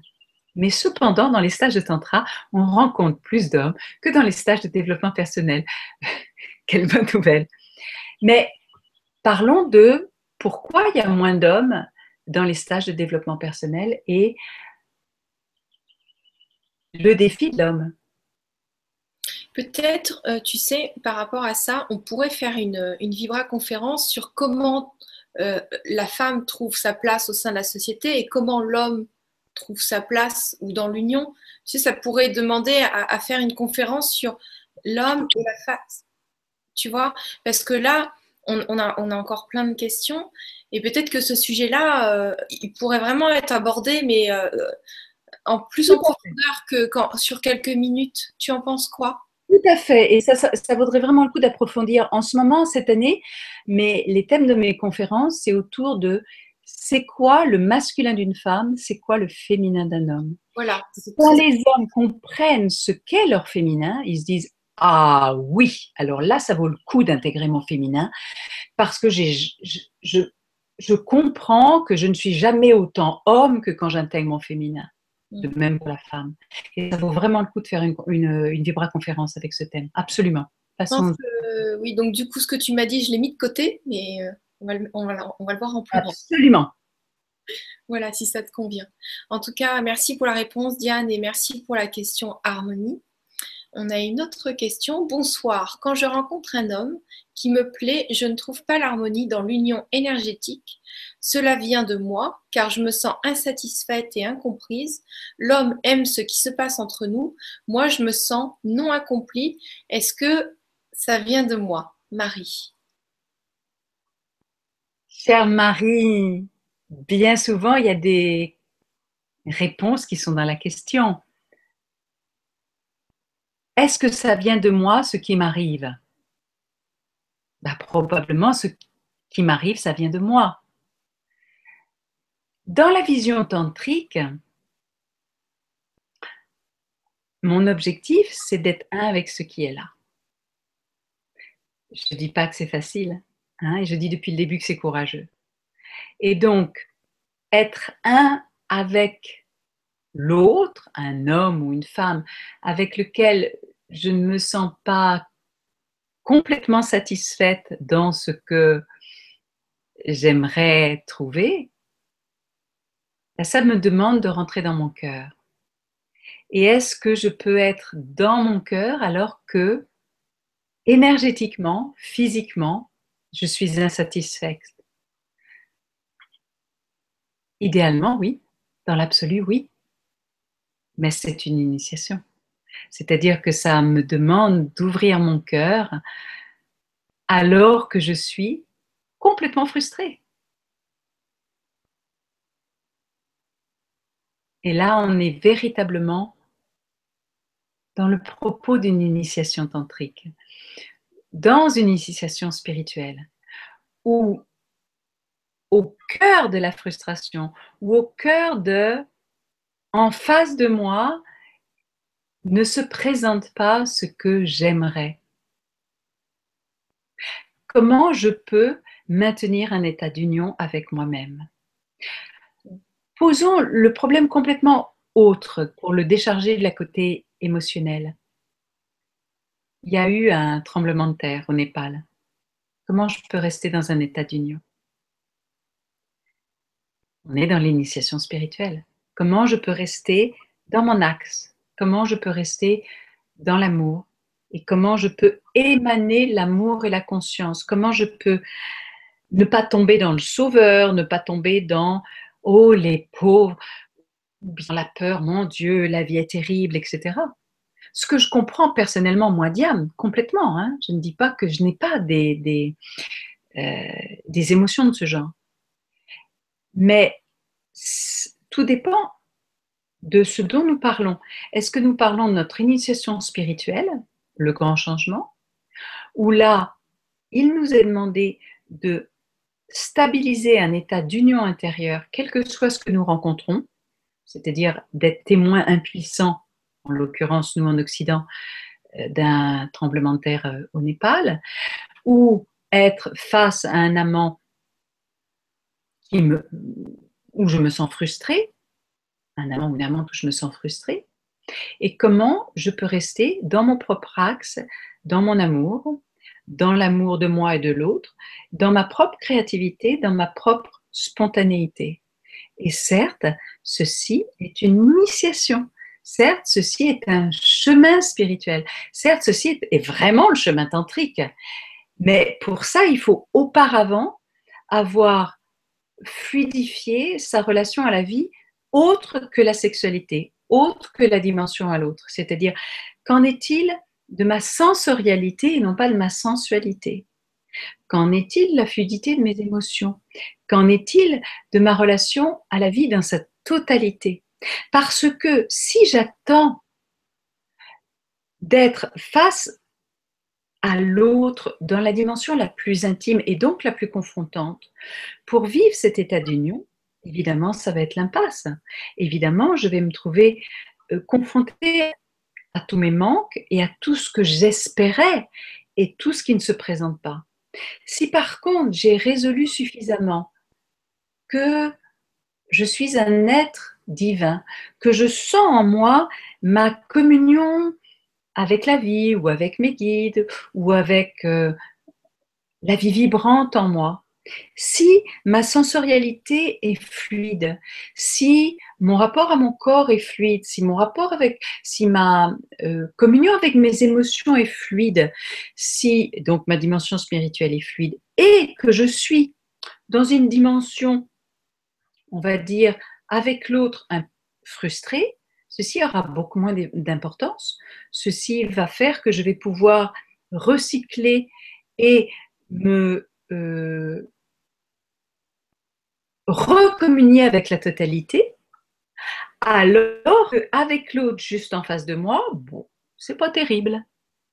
Mais si j'attends de l'autre en face de moi tout le reste, ben je suis vraiment dans l'impasse. Et donc ça veut dire que idéalement, le reste devrait être fait, devrait être suffisamment accompli. C'est-à-dire euh, avoir fluidifié mon rapport à mon corps à l'ondulation de l'énergie de vie à l'intérieur de moi. Je bouge d'ailleurs parce que ça bouge à l'intérieur. Évidemment, la kundalini ou du moins le chi spontané, etc. Fluidifier mes émotions, fluidifier euh, mon rapport à l'autre et de avoir restauré que je suis un être complet et de me sentir une avec mes guides, avec la vie, avec la bienveillance ou la bénédiction de l'univers. Alors à ce moment-là, la relation à l'autre est beaucoup plus simple. Je, pense à un, maître avec lequel j'ai cheminé, euh, j'ai cheminé, Daniel Audier, qui est un maître de tantra. Et peut-être j'ai dit ça à l'autre conférence, pardon si je me, je me répète, ou bien peut-être c'était pendant le temps où on a eu notre défi technique je lui demandais, dis-moi Daniel, imaginons que tu perds un enfant. Tu vas souffrir. Forcément, tu vas souffrir. Tu es avec tout. Ok, mais tu vas souffrir. Alors, c'est pas tout à fait les mots qu'il a répondu, mais c'est ce que j'en ai gardé. Je pense que je ne euh, que je suis fidèle à ce qu'il voulait dire. Il répondait oui, je vais souffrir. Et peut-être plus fort que toi, parce que d'une certaine façon, je suis plus ouvert mais par contre, plus rapidement que toi, je vais me sentir un avec cet enfant à travers les plans subtils. Et ça, ça a changé ma vision. Ça a été la réponse que j'attendais et c'est la réponse que je peux donner. C'est-à-dire que si je suis grandement ouvert, je vais vivre profondément d'être frustré qu'on ne peut pas fusionner, que l'autre, il a ses trucs, il a ses limites, il a ses contractions, il a, etc., etc. On connaît ça. Mais en même temps, mon union avec la totalité, ma fusion avec la totalité, va faire que je vais inclure cela dans ma relation à l'autre. Et que du coup, la dimension frustrante dans ma dimension à l'autre va pas être si importante et va passer dans mon cœur comme une opportunité plus grande d'ouvrir mon cœur et mon ventre à la relation à l'autre. Merci. Merci Diane et euh, merci Marie pour la question. Je tiens vraiment à remercier tous les auditeurs de, permettre à Diane de, de, te donner la parole parce que ce que tu nous dis, c'est vraiment génial. Je... Oh, c'est super pour les gens. Donc merci du fond du cœur Diane, tu es exceptionnelle. On a plein de messages dans ce sens-là, tu es merveilleuse. Donc d'ailleurs, tiens, regarde. Par exemple, il y a Dorian qui dit oui, merci beaucoup pour cet éclairage. Merci, j'aime beaucoup votre énergie très juste et lumineuse. Diane, t'es géniale, on t'adore. Merci. Mais, mais j'adore la qualité des questions. Les ah questions vont à l'essentiel de ce qu'il y a à poser par rapport à la relation au tantra, etc. Vous êtes, c'est vrai que vous êtes géniaux. Vous êtes ah pertinent, enfin vraiment top. Alors Marc, aussi, hein, donc forcément c'est normal. Euh, on a ce qu'on qu'on s'aime. Hein. voilà. Bonsoir Diane. En cas d'infidélité supposée, les énergies d'une tierce personne sont-elles nuisibles? Merci Marie-Pierre. Encore une belle question. Encore une question géniale. Qui est un petit peu délicate à répondre. Lorsque nous faisons l'amour avec l'autre, nous nous connectons énergétiquement. Nous faisons l'amour ou nous faisons pas l'amour? Si nous faisons l'amour, nous faisons l'amour. Et quand on fait l'amour, on se connecte et on ne se connecte pas seulement physiquement, on se connecte énergétiquement. Ça veut dire, et là j'agrandis par rapport à la, à la question posée, que nous restons en contact avec tous les amants et les amantes que nous avons eu. Et je dois dire que avant d'être en couple, j'ai eu une vie. J'ai exploré. Et donc, nous sommes en contact. C'est-à-dire que ce monde, il est, il a une logique. La loi d'attraction qui nous plaît, etc., elle a une logique nous sommes en contact énergétiquement les uns avec les autres. Et si nous sommes en contact sexuellement avec quelqu'un, nous sommes en contact extrêmement intimement avec cette personne. Et donc, lorsqu'il y a un trio, ben, nous sommes en contact les trois. Mais après, le cœur est la résolution. Si nous choisissons et si nous posons l'intention d'être dans une clarté et dans une justesse énergétique, ceci est évidemment résout tout problème de, on pourrait dire, de parasitage ou d'énergie que nous ne souhaiterions pas, etc. Donc, soyons conscients déjà de la dimension énergétique encore plus puissante lorsque nous sommes dans une dimension sexuelle, parce que c'est le plus intime d'intime d'intime, et puis que le cœur, de toute façon, résout tout par le choix de l'attention, de l'intention, et aussi de pardonner, de laisser le cœur libre à nouveau, de laisser le cœur couler. Et quand mon cœur est libre, eh bien, je ne m'accroche pas à ce à quoi je n'ai pas à m'accrocher. J'aimerais bien, Gwenoline, que tu me relises la question parce que je suis partie sur mon truc, mais j'ai l'impression que je n'ai pas complètement répondu. Alors, je viens de, la faire partir la question, mais je m'en souviens. C'est euh, en, gros, c'est euh, peut-être dû quand on échange les fluides, quand il y a une personne qui peut-être a trompé l'autre, est-ce que euh, c'est négatif pour nous? Alors, je, le dis avec mes mots, est-ce que je me souviens euh, Alors, il n'y a rien de négatif. Voilà, dans le cas où une personne a trompé, est-ce que, euh, est que ça interagit euh, sur nous? Alors, déjà, il n'y a rien de négatif à part si je le choisis. Par exemple, personnellement, j'ai une certaine connaissance énergétique et puis mon partenaire, Patrick Ferrer, il est guérisseur, il est énergéticien. On n'a plus le droit de dire guérisseur, donc on va dire énergéticien. Et on transmet certaines initiations énergétiques. Donc on a, on a une, une connaissance énergétique. Et quand les gens sont pollués, entre guillemets, énergétiquement, c'est parce qu'il y a en eux quelque chose qui l'accepte. Nous sommes sur une planète de libre arbitre. Et donc, il n'y a rien qui est négatif, sauf si je le choisis. Donc, je ne peux en aucun cas me faire polluer par une tierce personne, sauf si j'ai une croyance de cela. Donc, j'ai besoin d'aller, dans ce cas-là, nettoyer ces croyances. Et imaginons, je suis fidèle et puis mon compagnon ou ma compagne fait l'amour avec quelqu'un d'autre ou plein d'autres personnes. Il y a des dimensions, certes, euh, de euh, physique, hein, de se protéger des, comment des maladies euh, sexuellement transmissibles. Mais au point de vue énergétique, ça n'existe que, ça, ça, suit mes croyances. Donc déjà, rassurons-nous et puis vérifions nos croyances et libérons nos croyances. Et les personnes ne peuvent pas prendre de projection de, au niveau des fluides, des personnes qui ont mal vécu des situations, ça peut pas, ça peut pas arriver euh, au final à, la personne qui est restée fidèle. Tu, comprends ce que je veux dire ou pas? Ce que je veux dire dans, dans le sens de projection. Je peux prendre des projections. Bien sûr, je peux prendre des projections. Maintenant, il, pourrait y avoir plein de personnes qui disent Mais ce que dit Diane, euh, c'est con, c'est ridicule, etc. etc. Et mais tout dépendrait de ce que moi, ce à quoi je m'accorde au point de vue de la fréquence.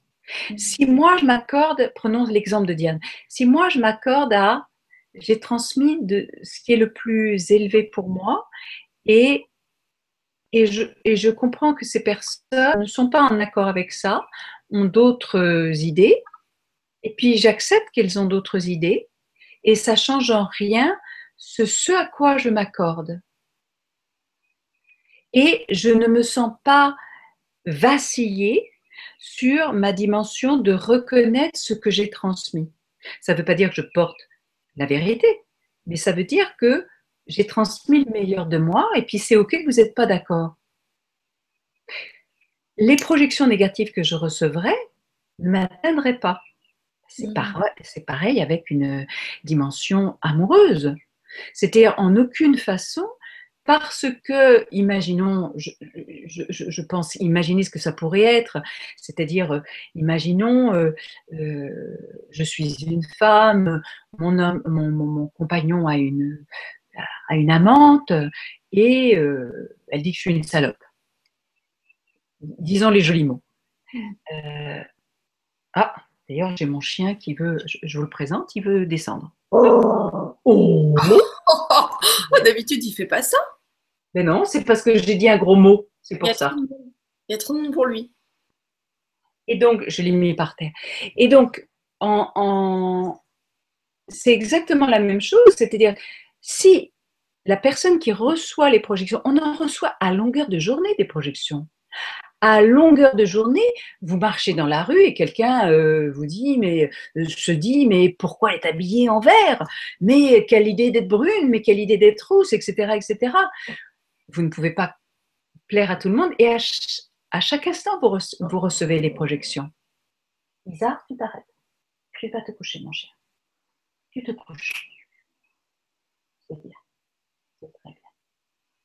Petite. Euh, c'est sans doute les projections négatives qui ont joué, l'histoire. Donc, exactement comme je viens faire avec mon chien, tout dépend à quoi j'adhère. Et c'est pas parce qu'on projette sur moi des dimensions négatives que forcément je les reçois. Prenons un autre exemple. Dans, dans certains stages ou certains ateliers, je transmets des façons de se protéger énergétiquement, comme la sphère de lumière, on peut l'appeler la sphère de Michael, etc. Et je dis bien, c'est valable temporairement, parce que nous sommes destinés à être, nous sommes en fait, non pas destinés à être, mais à reconnaître que nous sommes des étoiles, nous sommes des soleils, nous sommes des étoiles. Est-ce que le soleil se protège? Le soleil ne se protège pas. Le soleil, il émane. C'est notre émanation qui est notre protection. Mais si à l'intérieur de nous, il y a il reste des croyances que peut-être si quelqu'un a une mauvaise pensée sur moi, ça va m'affaiblir, eh bien je la reçois, cette, cette euh, projection. Donc il y a besoin d'entendre ça. Si je crois que je peux être touché par des protections, des, projections, alors j'ai besoin de me protéger. Alors j'ai besoin par l'amour, et la meilleure des projections, c'est la, la meilleure des protections, c'est par l'amour, et déjà de pardonner d'avoir reçu ces projections. Et là, c'est la meilleure émanation de mon cœur. Quand je pardonne d'avoir reçu des projections, mon cœur est plus grand. Mon cœur coule à nouveau. Alors à ce moment-là, mon cœur grandit, s'expand et je, deviens de plus en plus un soleil. Ces projections ne m'atteignent pas.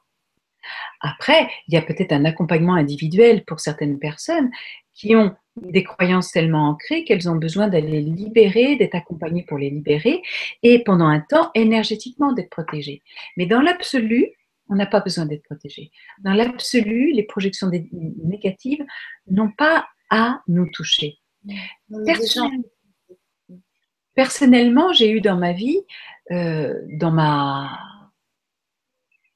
dans mon, temps de jeune femme, je dirais, euh, j'ai euh, eu des exorcismes. J'ai dû avoir des exorcismes. Je recevais beaucoup de projections et des projections négatives qui finissaient par me m'atteindre. Et maintenant, j'en reçois tout autant puisque je suis quelqu'un d'encore plus connu que j'étais à l'époque, euh, d'encore plus ouvert, je dirais, et ceci ne m'atteint plus. Donc, je peux témoigner en fait que l'émanation du cœur est notre véritable protection. Mais cependant, nous ne sommes pas tous à la même euh, fréquence de notre maturité ou des initiations qu'on aurait, qu'on a pu traverser. Et en fonction de ça, on a besoin de euh, bien libérer nos croyances, se protéger énergétiquement. Mais dans l'absolu, on n'a pas besoin de se protéger énergétiquement. plus on est ouvert, plus on doit se sentir en sécurité en soi. Alors, euh, peut-être que j'ai été euh, un peu rapide sur cette phrase. Plus on est ouvert, c'est-à-dire que plus le féminin en nous est dans cet état d'ouverture, plus nous avons besoin d'avoir notre masculin qui est ancré, jamais l'un sans l'autre. C'est-à-dire qu'on ne peut pas s'ouvrir, le féminin en nous ne peut pas s'ouvrir, qu'on soit homme ou femme, hein, ça n'a rien à voir, sans que le masculin en nous soit vraiment dans son alignement verticale et spirituelle.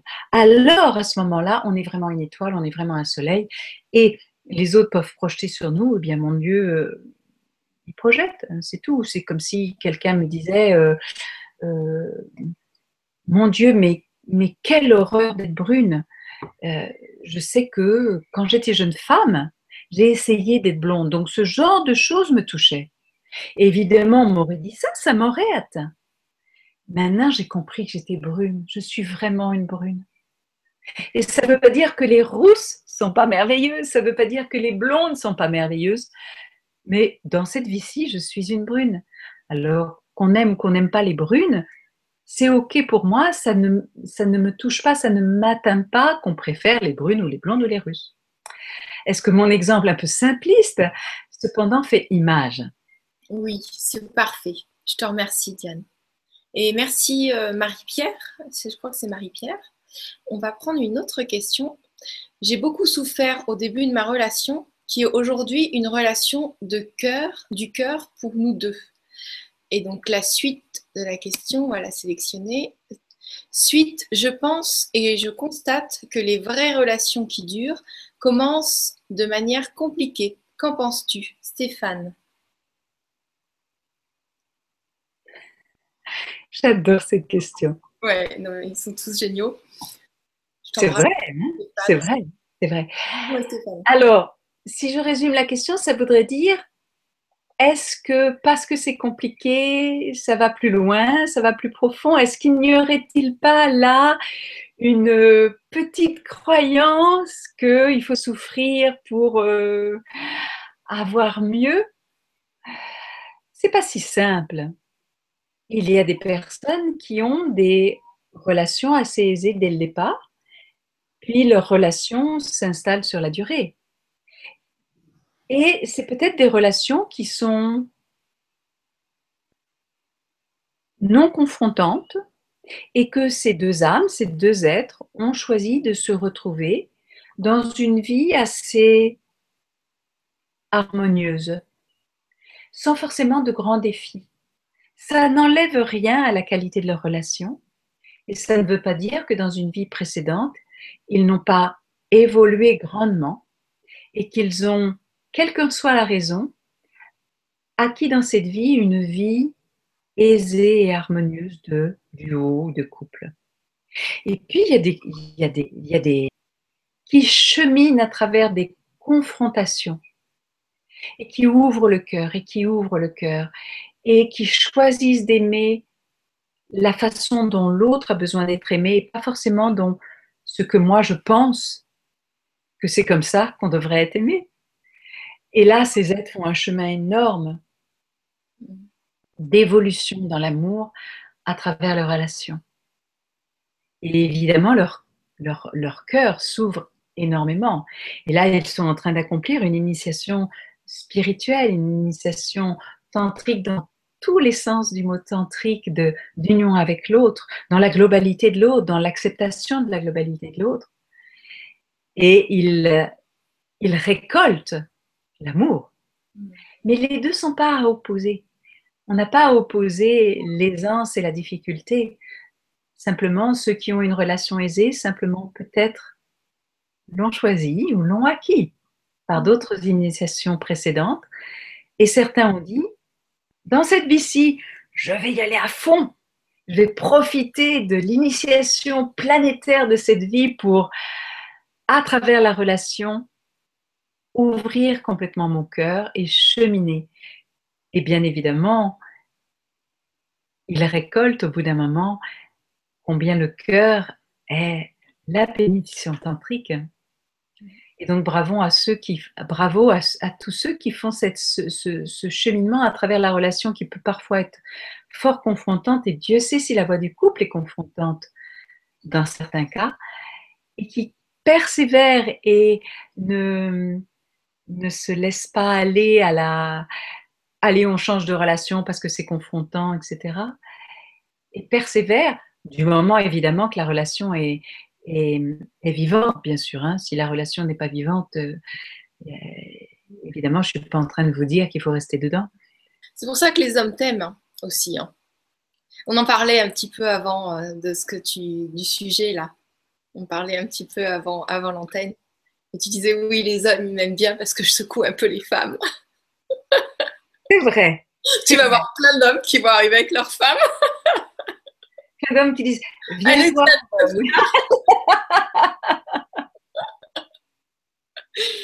merci Diane. Merci beaucoup. Et Stéphane, merci pour ton message aussi, pour euh, ta question. Alors, on va prendre une autre euh, question de Jean-Luc. Je vous trouve passionnante à voir et à écouter. Merci, merci. Avez-vous un message à transmettre pour les nombreuses personnes empathiques, celles qui ont la capacité de ressentir en leur cœur entièrement l'autre. Oh oui. Stéphane, c'est ça? Stéphane? Jean-Luc. Stéphane, c'était avant. Stéphane, c'était avant. Jean-Luc. Merci Jean-Luc. Alors, à la mesure du féminin et le masculin. À la mesure de l'empathie, il y a l'axe à ancrer. C'est-à-dire que quelqu'un d'empathique va être complètement ouvert et va sentir en lui-même l'autre. Mais s'il n'a pas son masculin complètement ancré, à la même mesure, il va être complètement en, pâture. Par exemple, moi, en tant que thérapeute, quand j'accompagne quelqu'un, je suis dans l'empathie et c'est comme si je me mettais à la place de la personne, jusqu'au moment où je sens son histoire en moi. Mais si j'ai pas mon masculin ancré, si j'ai pas mon, mon, axe ancré, je peux faire une séance, pas deux. Et je suis bouleversée et, je suis euh, complètement euh, mangée par la souffrance de l'autre. Si j'ai mon axe, par contre, je peux être complètement concernée, sentir, euh, être dans le l'empathie, il n'y a pas d'autre mot, sentir en moi, sans être fatigué, sans être épuisé, sans être affecté par ce que je ressens. Donc c'est tout le chemin du du féminin en l'occurrence empathique, au masculin aligné, qui, est, qui serait d'être concerné, empathique, sans être affecté, sans tomber dans le sauveur ou sans tomber dans l'épuisement, sans tomber dans être absorbé par la souffrance de l'autre. Ai-je répondu? Oui, merci beaucoup Diane. Et merci Jean-Luc pour la question. Euh, bonsoir à tous. Depuis que je fais toutes ces prises de conscience, je ne ressens plus le besoin de la relation charnelle. Malheureusement, l'amour n'est plus présent. Comment ouvrir son cœur? Merci Patricia. Alors, Patricia, pourquoi pourquoi la relation charnelle serait un obstacle à ouvrir le cœur? Ou pourquoi sans relation charnelle, il n'y aurait pas d'ouverture de cœur? C'est.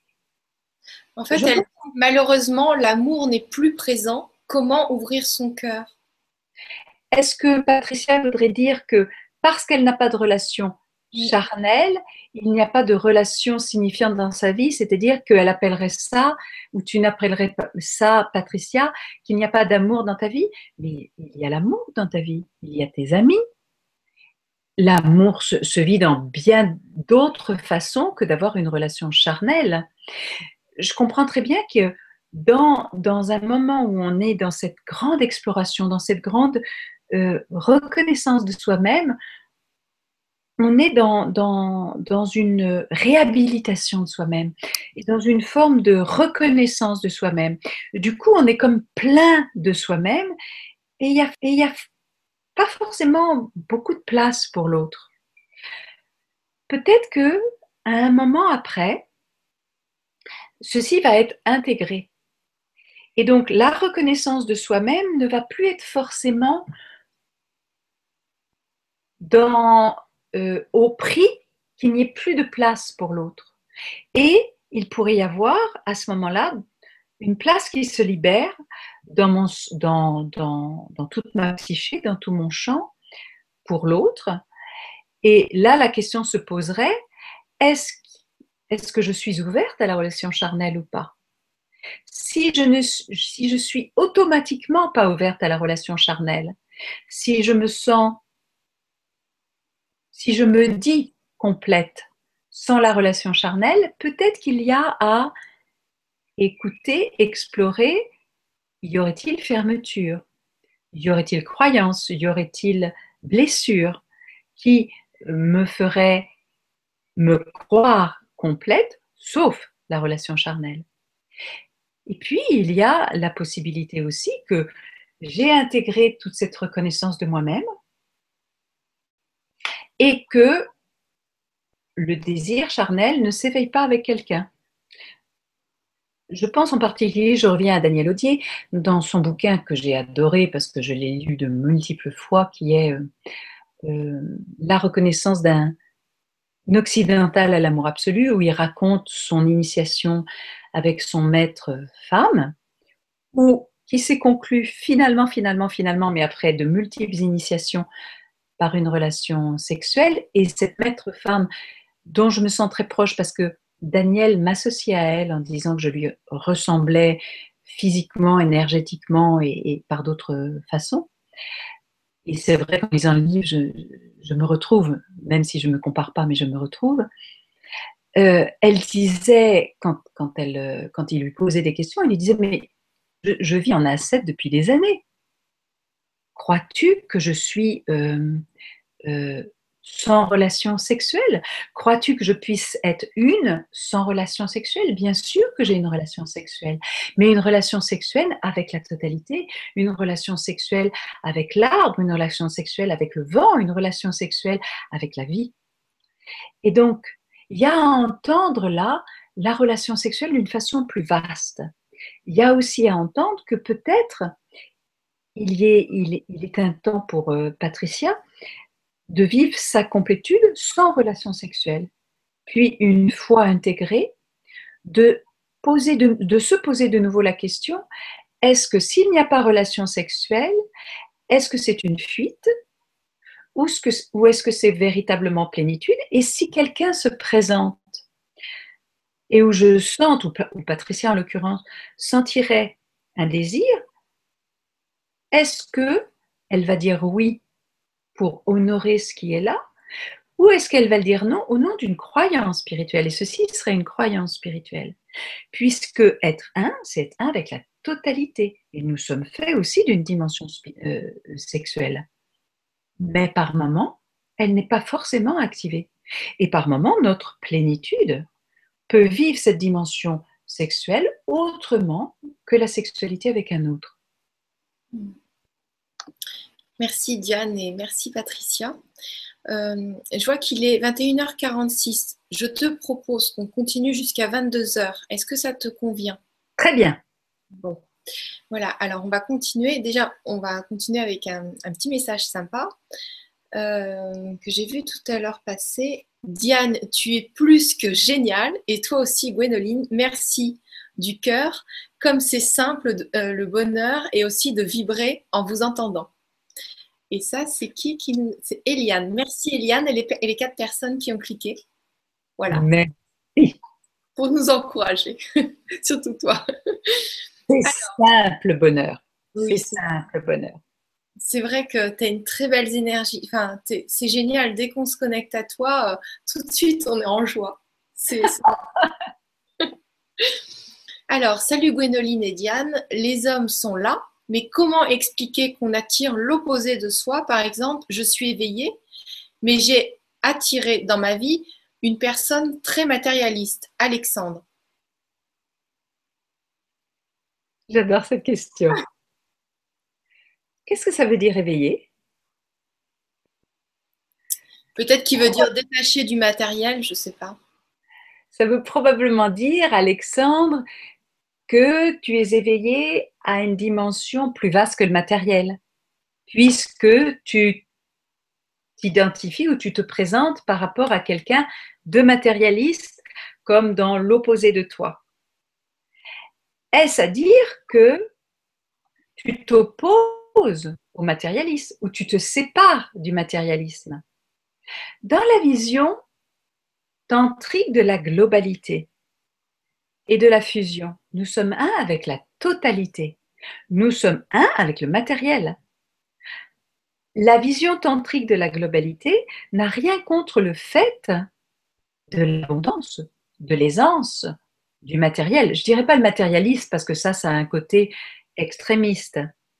Et peut-être que dans la représentation psychique d'Alexandre, il y aurait un éveil spirituel qui s'opposerait ou se séparerait ou mettrait à distance la dimension de la matière. Je ne dis pas le matérialisme, mais la dimension de la matière. Alors la vie, dans son infinie sagesse, qu'est-ce qu'elle fait? Elle conspire à lui amener dans son champ d'attraction quelqu'un qui reflète exactement ce que Alexandre, si j'ai bien pressenti, ce avec quoi Alexandre s'est encore séparé, n'est pas complètement un avec. Et donc, il va attirer quelqu'un de matérialiste parce qu'il a besoin encore de euh, faire la paix, non pas avec le matérialisme, mais avec la matière, avec s'ancrer dans la terre, avec ensemencer la terre, la matière, son corps, la vie quotidienne, des dimensions spirituelles, de façon à être vraiment cohérent avec ce qu'on transmet. Et très souvent, je vois par exemple dans, dans les salons, dans les salons euh, de développement spirituel, euh, à Paris c'est Marjolaine, c'est Zen et, et, compagnie, etc. Il y a des personnes, je les reconnais, elles sont très spirituelles. J'ai envie de caricaturer parce que j'adore faire des blagues. Fais-toi plaisir. Allez. Elles sont souvent, comment dirais-je, un peu pâle. Euh, peut-être qu'elle mange des graines germées. C'est excellent pour la santé, les graines germées. Elles ont des belles idées. Mais de temps en temps, elles prêchent ces belles idées, mais elles ne les habitent pas, elles ne les incarnent pas. Alors la vie magnétise dans toujours son infinie sagesse l'opposé de ce qu'elles ont encore, ce avec quoi elles ont encore à se réconcilier, une dimension fort concrète de la matière. Et alors là, je ne peux, je pas dire pour Alexandre parce que c'est juste une question, je peux juste pressentir ce que ça pourrait dire pour des personnes à, à qui ça me fait penser, de, personnes qui ne sont pas complètement réconciliées avec la matière, qui ont du, mal à gagner de l'argent, qui ont des croyances par rapport à l'argent ou qui ont des croyances par rapport à euh, vivre la matière dans une forme de euh, joie de vivre d'honorer la matière, d'amener cette dimension spirituelle au cœur de la matière, d'éveiller la matière à sa dimension spirituelle, mais aussi laisser la matière nous enrichir de sa dimension fort naturelle. Et donc peut-être qu'il y a à entendre que si la vie envoie à Alexandre quelqu'un de très matérialiste, peut-être qu'il a quelque chose à voir avec une dimension juste matière, à se réconcilier et ouvrir son cœur à cette dimension-là. Merci Diane et merci Alexandre. Écoute, je suis en train de regarder les questions en même temps de t'écouter parler. Elles sont toutes, euh, mais vraiment géniales les questions. Je pense qu'on va être obligé de refaire une Vibra conférence sur un terme large. Je ne sais pas comment faire parce que là, on a plein de questions géniales. Je ne perds pas trop de temps à parler, mais euh, waouh, alors, je vais donner un petit message aussi. Gratitude immense pour la réponse que j'ai reçue dans sa totalité, Patricia. Donc, merci Diane, encore une fois. Merci. Merci beaucoup. Nouvelle question. À partir du moment où je me sens entier en amour avec mon moi, le tout qui m'habite, euh, n'est-ce pas à ce, à ce moment-là que je peux offrir le meilleur à l'autre? Stéphane. Mais oui, Stéphane, mais bien sûr, mais bien sûr. Là, on est, merci Stéphane, on est totalement dans la relation, dans, dans euh, ce qu'est la relation. C'est-à-dire que tant que je ne suis pas complète en moi-même, oh, je suis complète, ah, dans l'absolu, je suis complète, mais je me crois incomplète. Et j'ai été élevée dans une vision incomplète qu'on est pécheur, euh, que quand le prince charmant, etc., etc. Et donc, tant que j'ai pas réveillé ma complétude, quand je rencontre l'autre, je ne rencontre pas l'autre. Je rencontre ma projection sur l'autre, je rencontre mes attentes sur l'autre, je, euh, ce que je pense de l'autre, mais ce n'est pas l'autre que je rencontre, c'est moi que je rencontre, c'est mes projections que je rencontre sur l'autre quand je suis suffisamment dans ma complétude, que j'ai réveillé, pas parfaitement, mais suffisamment dans ma complétude, alors c'est cette complétude que j'offre à l'autre. Et je commence à rencontrer l'autre dans sa complétude. Je commence à reconnaître la divinité de l'autre, la complétude de l'autre. À ce moment-là, c'est deux êtres complets qui se rencontrent. Et c'est pas un cannibale qui rencontre un, un mendiant ou deux cannibales qui se bouffent ensemble ou deux mendiants qui se bouffent ensemble. Et donc, idéalement, c'est vrai que la véritable relation, c'est d'être suffisamment dans sa complétude, d'être suffisamment réveillé dans sa complétude pour offrir le meilleur de moi à l'autre, évidemment. Et à ce moment-là, je peux permettre à l'autre, le plus grand cadeau que je peux offrir à l'autre, c'est d'être tel qu'il est. Qu'il soit dans sa complétude ou pas. Mais moi, si je suis suffisamment dans ma, dans ma complétude, que l'autre soit pas dans sa complétude, c'est OK pour moi. Et je vais lui donner envie d'être dans sa complétude, non pas parce que je vais prêcher, mais parce que j'émane cette complétude. Et l'autre va se dire, ah oui, sans doute que je suis aussi comme ça. Et si l'autre est dans sa complétude, eh bien, c'est un moment merveilleux.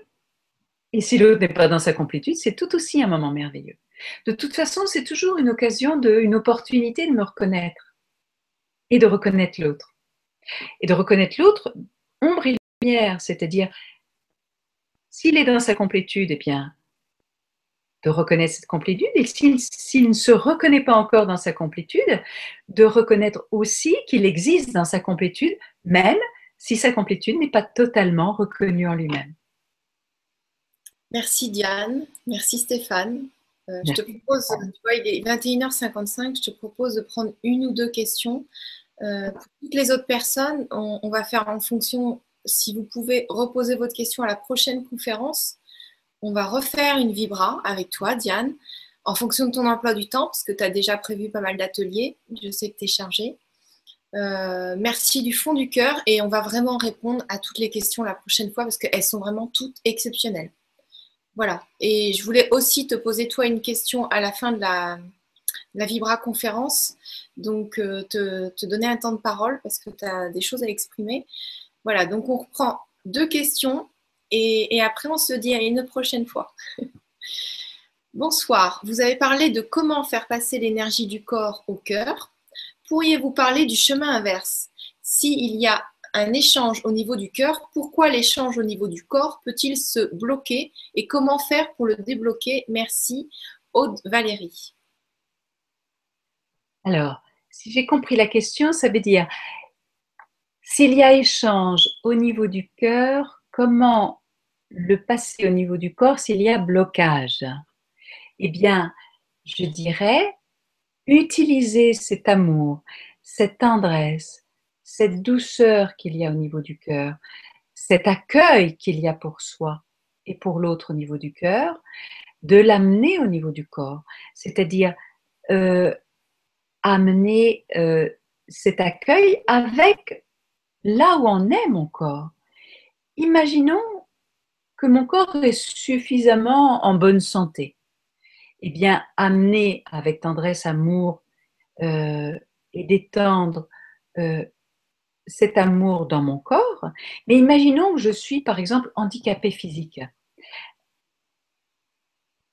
Je ne peux pas faire de ne pas être handicapé physique, mais c'est comment mon, cœur va accueillir que je suis handicapé physique et que cependant, je ne suis pas handicapé. C'est-à-dire, certes, je serai handicapé physique, mais je suis un être global, je suis un être complet, même avec mon handicap. Et je peux inclure l'autre dans la relation, si on parle d'une relation, même si mon corps est handicapé.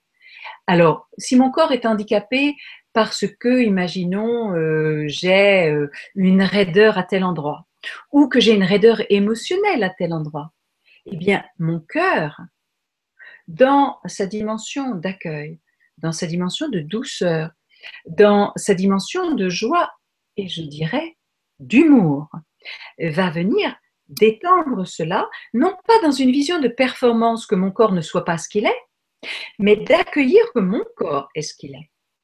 Et ceci peut amener mon corps plus facilement à se détendre s'il n'y a pas de contraction euh, que je ne peux pas régler physiquement. Et s'il y a une contraction que je ne peux pas régler comme un handicap, eh bien, je vais simplement accueillir avec mon amour que dans alors que j'ai cet handicap, je peux être complètement dans l'amour et dans la fluidité, qu'elle soit physique, énergétique, émotionnelle et spirituelle. C'est la même chose, quelle que soit la façon dont est mon corps. C'est comme si tout à l'heure j'ai dit je suis brune. Ben oui, je suis brune. Ou bien j'ai une, une jambe raide. C'est la même chose. De la façon dont j'accueille le fait d'être brune ou d'avoir une jambe raide ou d'avoir telle et telle blessure va me permettre d'être dans une fluidité dans la relation à moi-même et dans la relation à l'autre. Et donc, c'est vraiment accueillir ce que je suis dans, accueillir ce que je suis, ça c'est la dimension du cœur, dans ce que je suis, dans la dimension du corps. Et de fluidifier ça, de fluidifier les croyances que je peux avoir, euh, les a priori que je peux avoir. Je suis un, quelle que soit la façon dont est mon corps. Merci Diane et merci pour la question. On va prendre euh, encore une. il, y a, deux questions qui sont. Donc, bonjour, je suis une femme et je n'ai quasiment que des amis hommes. Euh, est-ce symptomatique d'un déséquilibre masculin-féminin? Binetta. Alors, ça, je dirais, euh, je dirais par rapport à moi. Si, euh, j'ai pas compris le prénom, mais si euh, cette femme n'a que des amis hommes, c'est probablement que son masculin est fort en fraternité avec les hommes. C'est aussi mon cas. Les hommes se sentent très à l'aise avec moi parce qu'ils ont l'impression qu'ils parlent à un garçon. Non pas que je me prends pour un garçon, non pas que je me présente comme un garçon, mais suivant ce qui nous relie à ce moment-là. Quand on a une discussion, on n'est pas toujours dans la séduction. Je suis pas toujours à, à être dans une relation homme-femme, dans cette polarité. Et si c'est un garçon qui me parle et que mon masculin euh, est en résonance, eh bien c'est comme mon masculin qui parle au masculin de l'homme. Et l'homme se sent très à l'aise et je peux avoir des amis garçons j'ai des amis garçons et des amis hommes qui se sentent fort à l'aise avec moi et je ne sais pas s'ils pensent à moi en tant que femme parce que ma polarité sexuelle est clairement dirigée ailleurs. Et c'est pas pour autant un déséquilibre euh, masculin-féminin. Après, si c'est systématique dans ma vie et que j'ai pas et que je n'ai pas de, de relation intime avec les hommes, sexuée avec les hommes, peut-être qu'il y a là à se poser une question. Ou que j'ai pas rencontré l'homme, peut-être qui me qui m'attire, avec lequel il y, a, il y, a, du désir. Après, il y a à se poser la question est-ce que j'ai des amis femmes en tant que femme? Et si j'ai pas d'amis femmes, peut-être que là il y, a des, il y a un déséquilibre que mon féminin n'a peut-être pas assez pacifié la relation aux sœurs. Parce que qu'est-ce qui s'est passé dans le patriarcat, au tout début du patriarcat? Dans, le matriarcat, ce qu'on peut en avoir dans notre inconscient collectif, les femmes sont sœurs. Mais ce qui se passe au début du, patriarcat et pendant tout le temps du patriarcat, les hommes rendent les femmes rivales en, les abandonnant.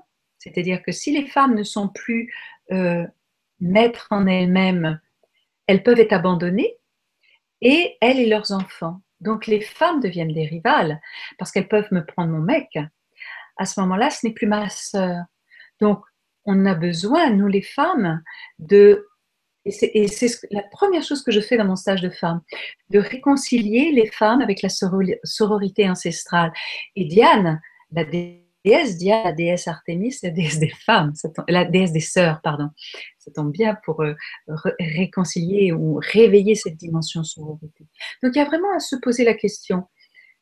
Et, et moi, je ne vois pas du tout ça en termes de déséquilibre, mais en termes que très certainement, le masculin de cette femme est en fraternité avec le masculin des hommes, mais il y a simplement à se poser la question, qu'en est-il du féminin de cette femme? Est-elle en sororité profonde avec les femmes de façon d'avoir autant d'amis femmes que d'amis hommes? Après, il y a à se poser la question, y a-t-il amour sexué avec les hommes ou avec les femmes? Et là, en fonction de ça, se poser la question. Mais, petite... Euh, petit commentaire, c'est pas parce que j'aurais une relation homosexuelle que j'ai forcément un déséquilibre euh, masculin-féminin, pas forcément. Bon, alors euh, merci Diane, je t'adore. Qu'est-ce que je t'aime? T'es es formidable. Voilà, je pense que je parle au nom. Il euh, y, y, a encore beaucoup de questions sur la notion de partenariat, sur le féminin, le masculin, enfin le féminin guerrier. On va voir tout ça à la prochaine conférence, si tu veux bien. Oui, avec plaisir. Il y a des messages euh, super gentils pour nous deux. Ton chien, il est trop mignon. Euh, voilà, même sur euh, des infos, parce que j'ai des miroirs chez moi pour agrandir mon petit appartement et on me dit que c'est pas bon. Et je pense que oui, en effet, deux miroirs, c'est pas bon. Donc voilà, tout le monde, vous êtes géniaux. Je vous remercie du fond du cœur. J'aimerais, avant de te, laisser la parole, Diane, te poser une question. Si tu avais un rêve, ce serait quoi?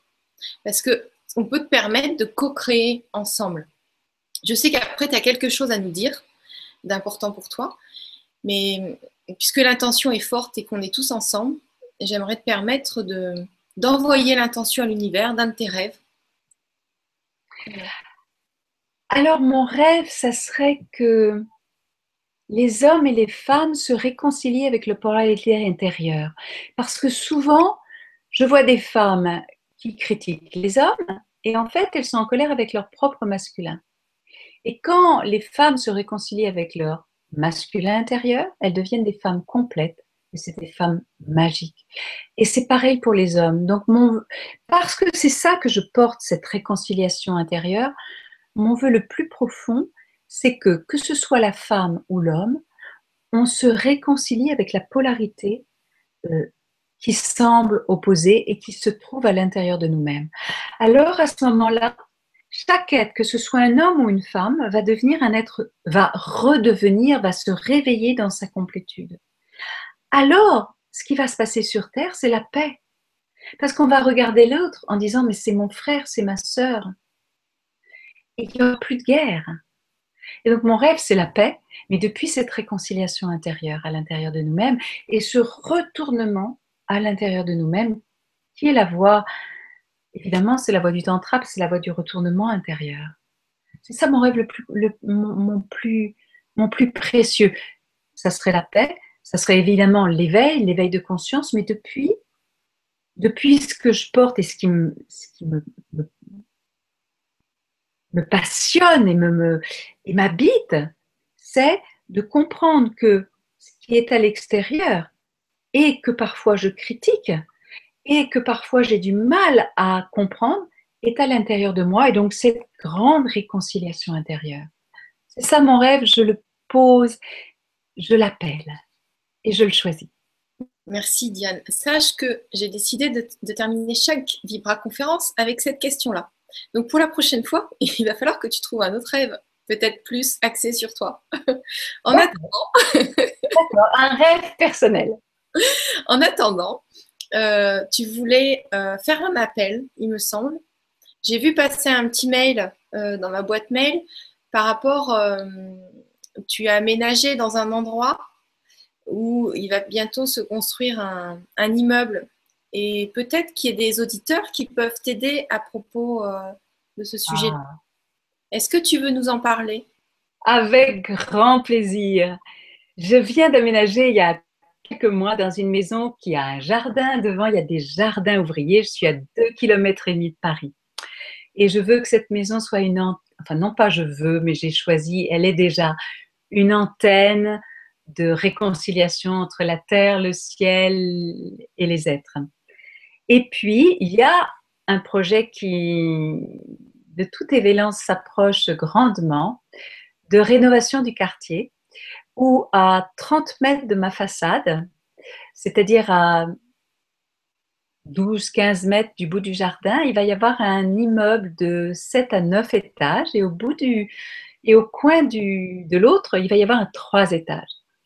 Bon, 3 étages, c'est normal et les, gens ont besoin de se loger et, je comprends très bien qu'il y a besoin de et que moi-même j'ai besoin d'accueillir que euh, bah, l'humanité s'approche. Mais les, il va y avoir un immeuble de 9 étages, de 7 étages, et c'est complètement contradictoire avec la, le projet de la mairie, même s'il il est fort probable qu'elle signe. Euh, ça, va, ça risque d'être signé avant le 20 mai. Si c'est signé euh, au 20 mai, c'est foutu. Et donc j'ai besoin d'aide, non pas de conseils parce que je commence à en avoir reçu pas mal, mais les voisins et nous-mêmes, on est un peu démunis. Il y a peu de personnes, il y a peu de temps. S'il y a quelqu'un qui a du temps, qui aime aller là-dedans, aller chercher s'il y a des, des, erreurs, s'il y a des choses qui ne sont pas tout à fait justes, et s'il y a un avocat spécialiste là-dedans.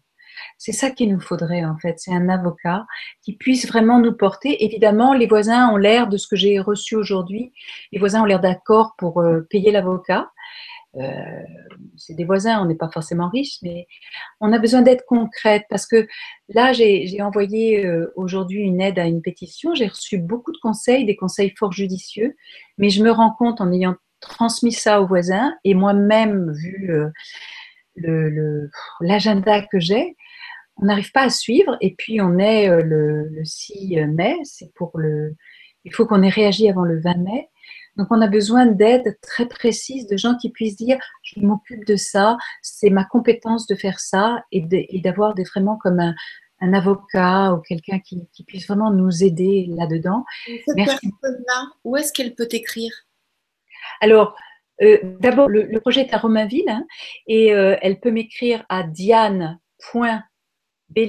B-E, 2 L E G O, orange.fr. Mm.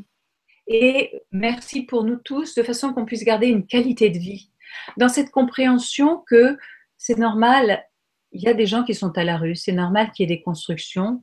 C'est vrai qu'idéalement, j'aimerais garder ces jardins ouvriers, mais c'est OK que, que, la nature se transforme, c'est OK d'accompagner la transformation, mais dans un, dans un projet qui garde une qualité de vie et qui garde, qui, qui garde une qualité de nature, et non pas à 30 euh, mètres d'une façade, 9 étages. Maintenant, on ne fait plus des bars. Or là, le, propos, c'est de refaire une barre, alors que c'est au nom de euh, une qualité de vie.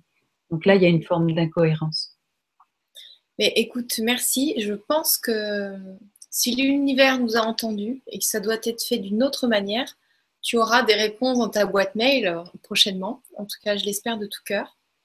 Euh, parce que je pense aussi c'est un lieu de rencontre. Hein. Tu as fait, euh, il y, a, un projet où tu, c'est un lieu de rencontre. Il y a plein de personnes qui peuvent venir par la suite.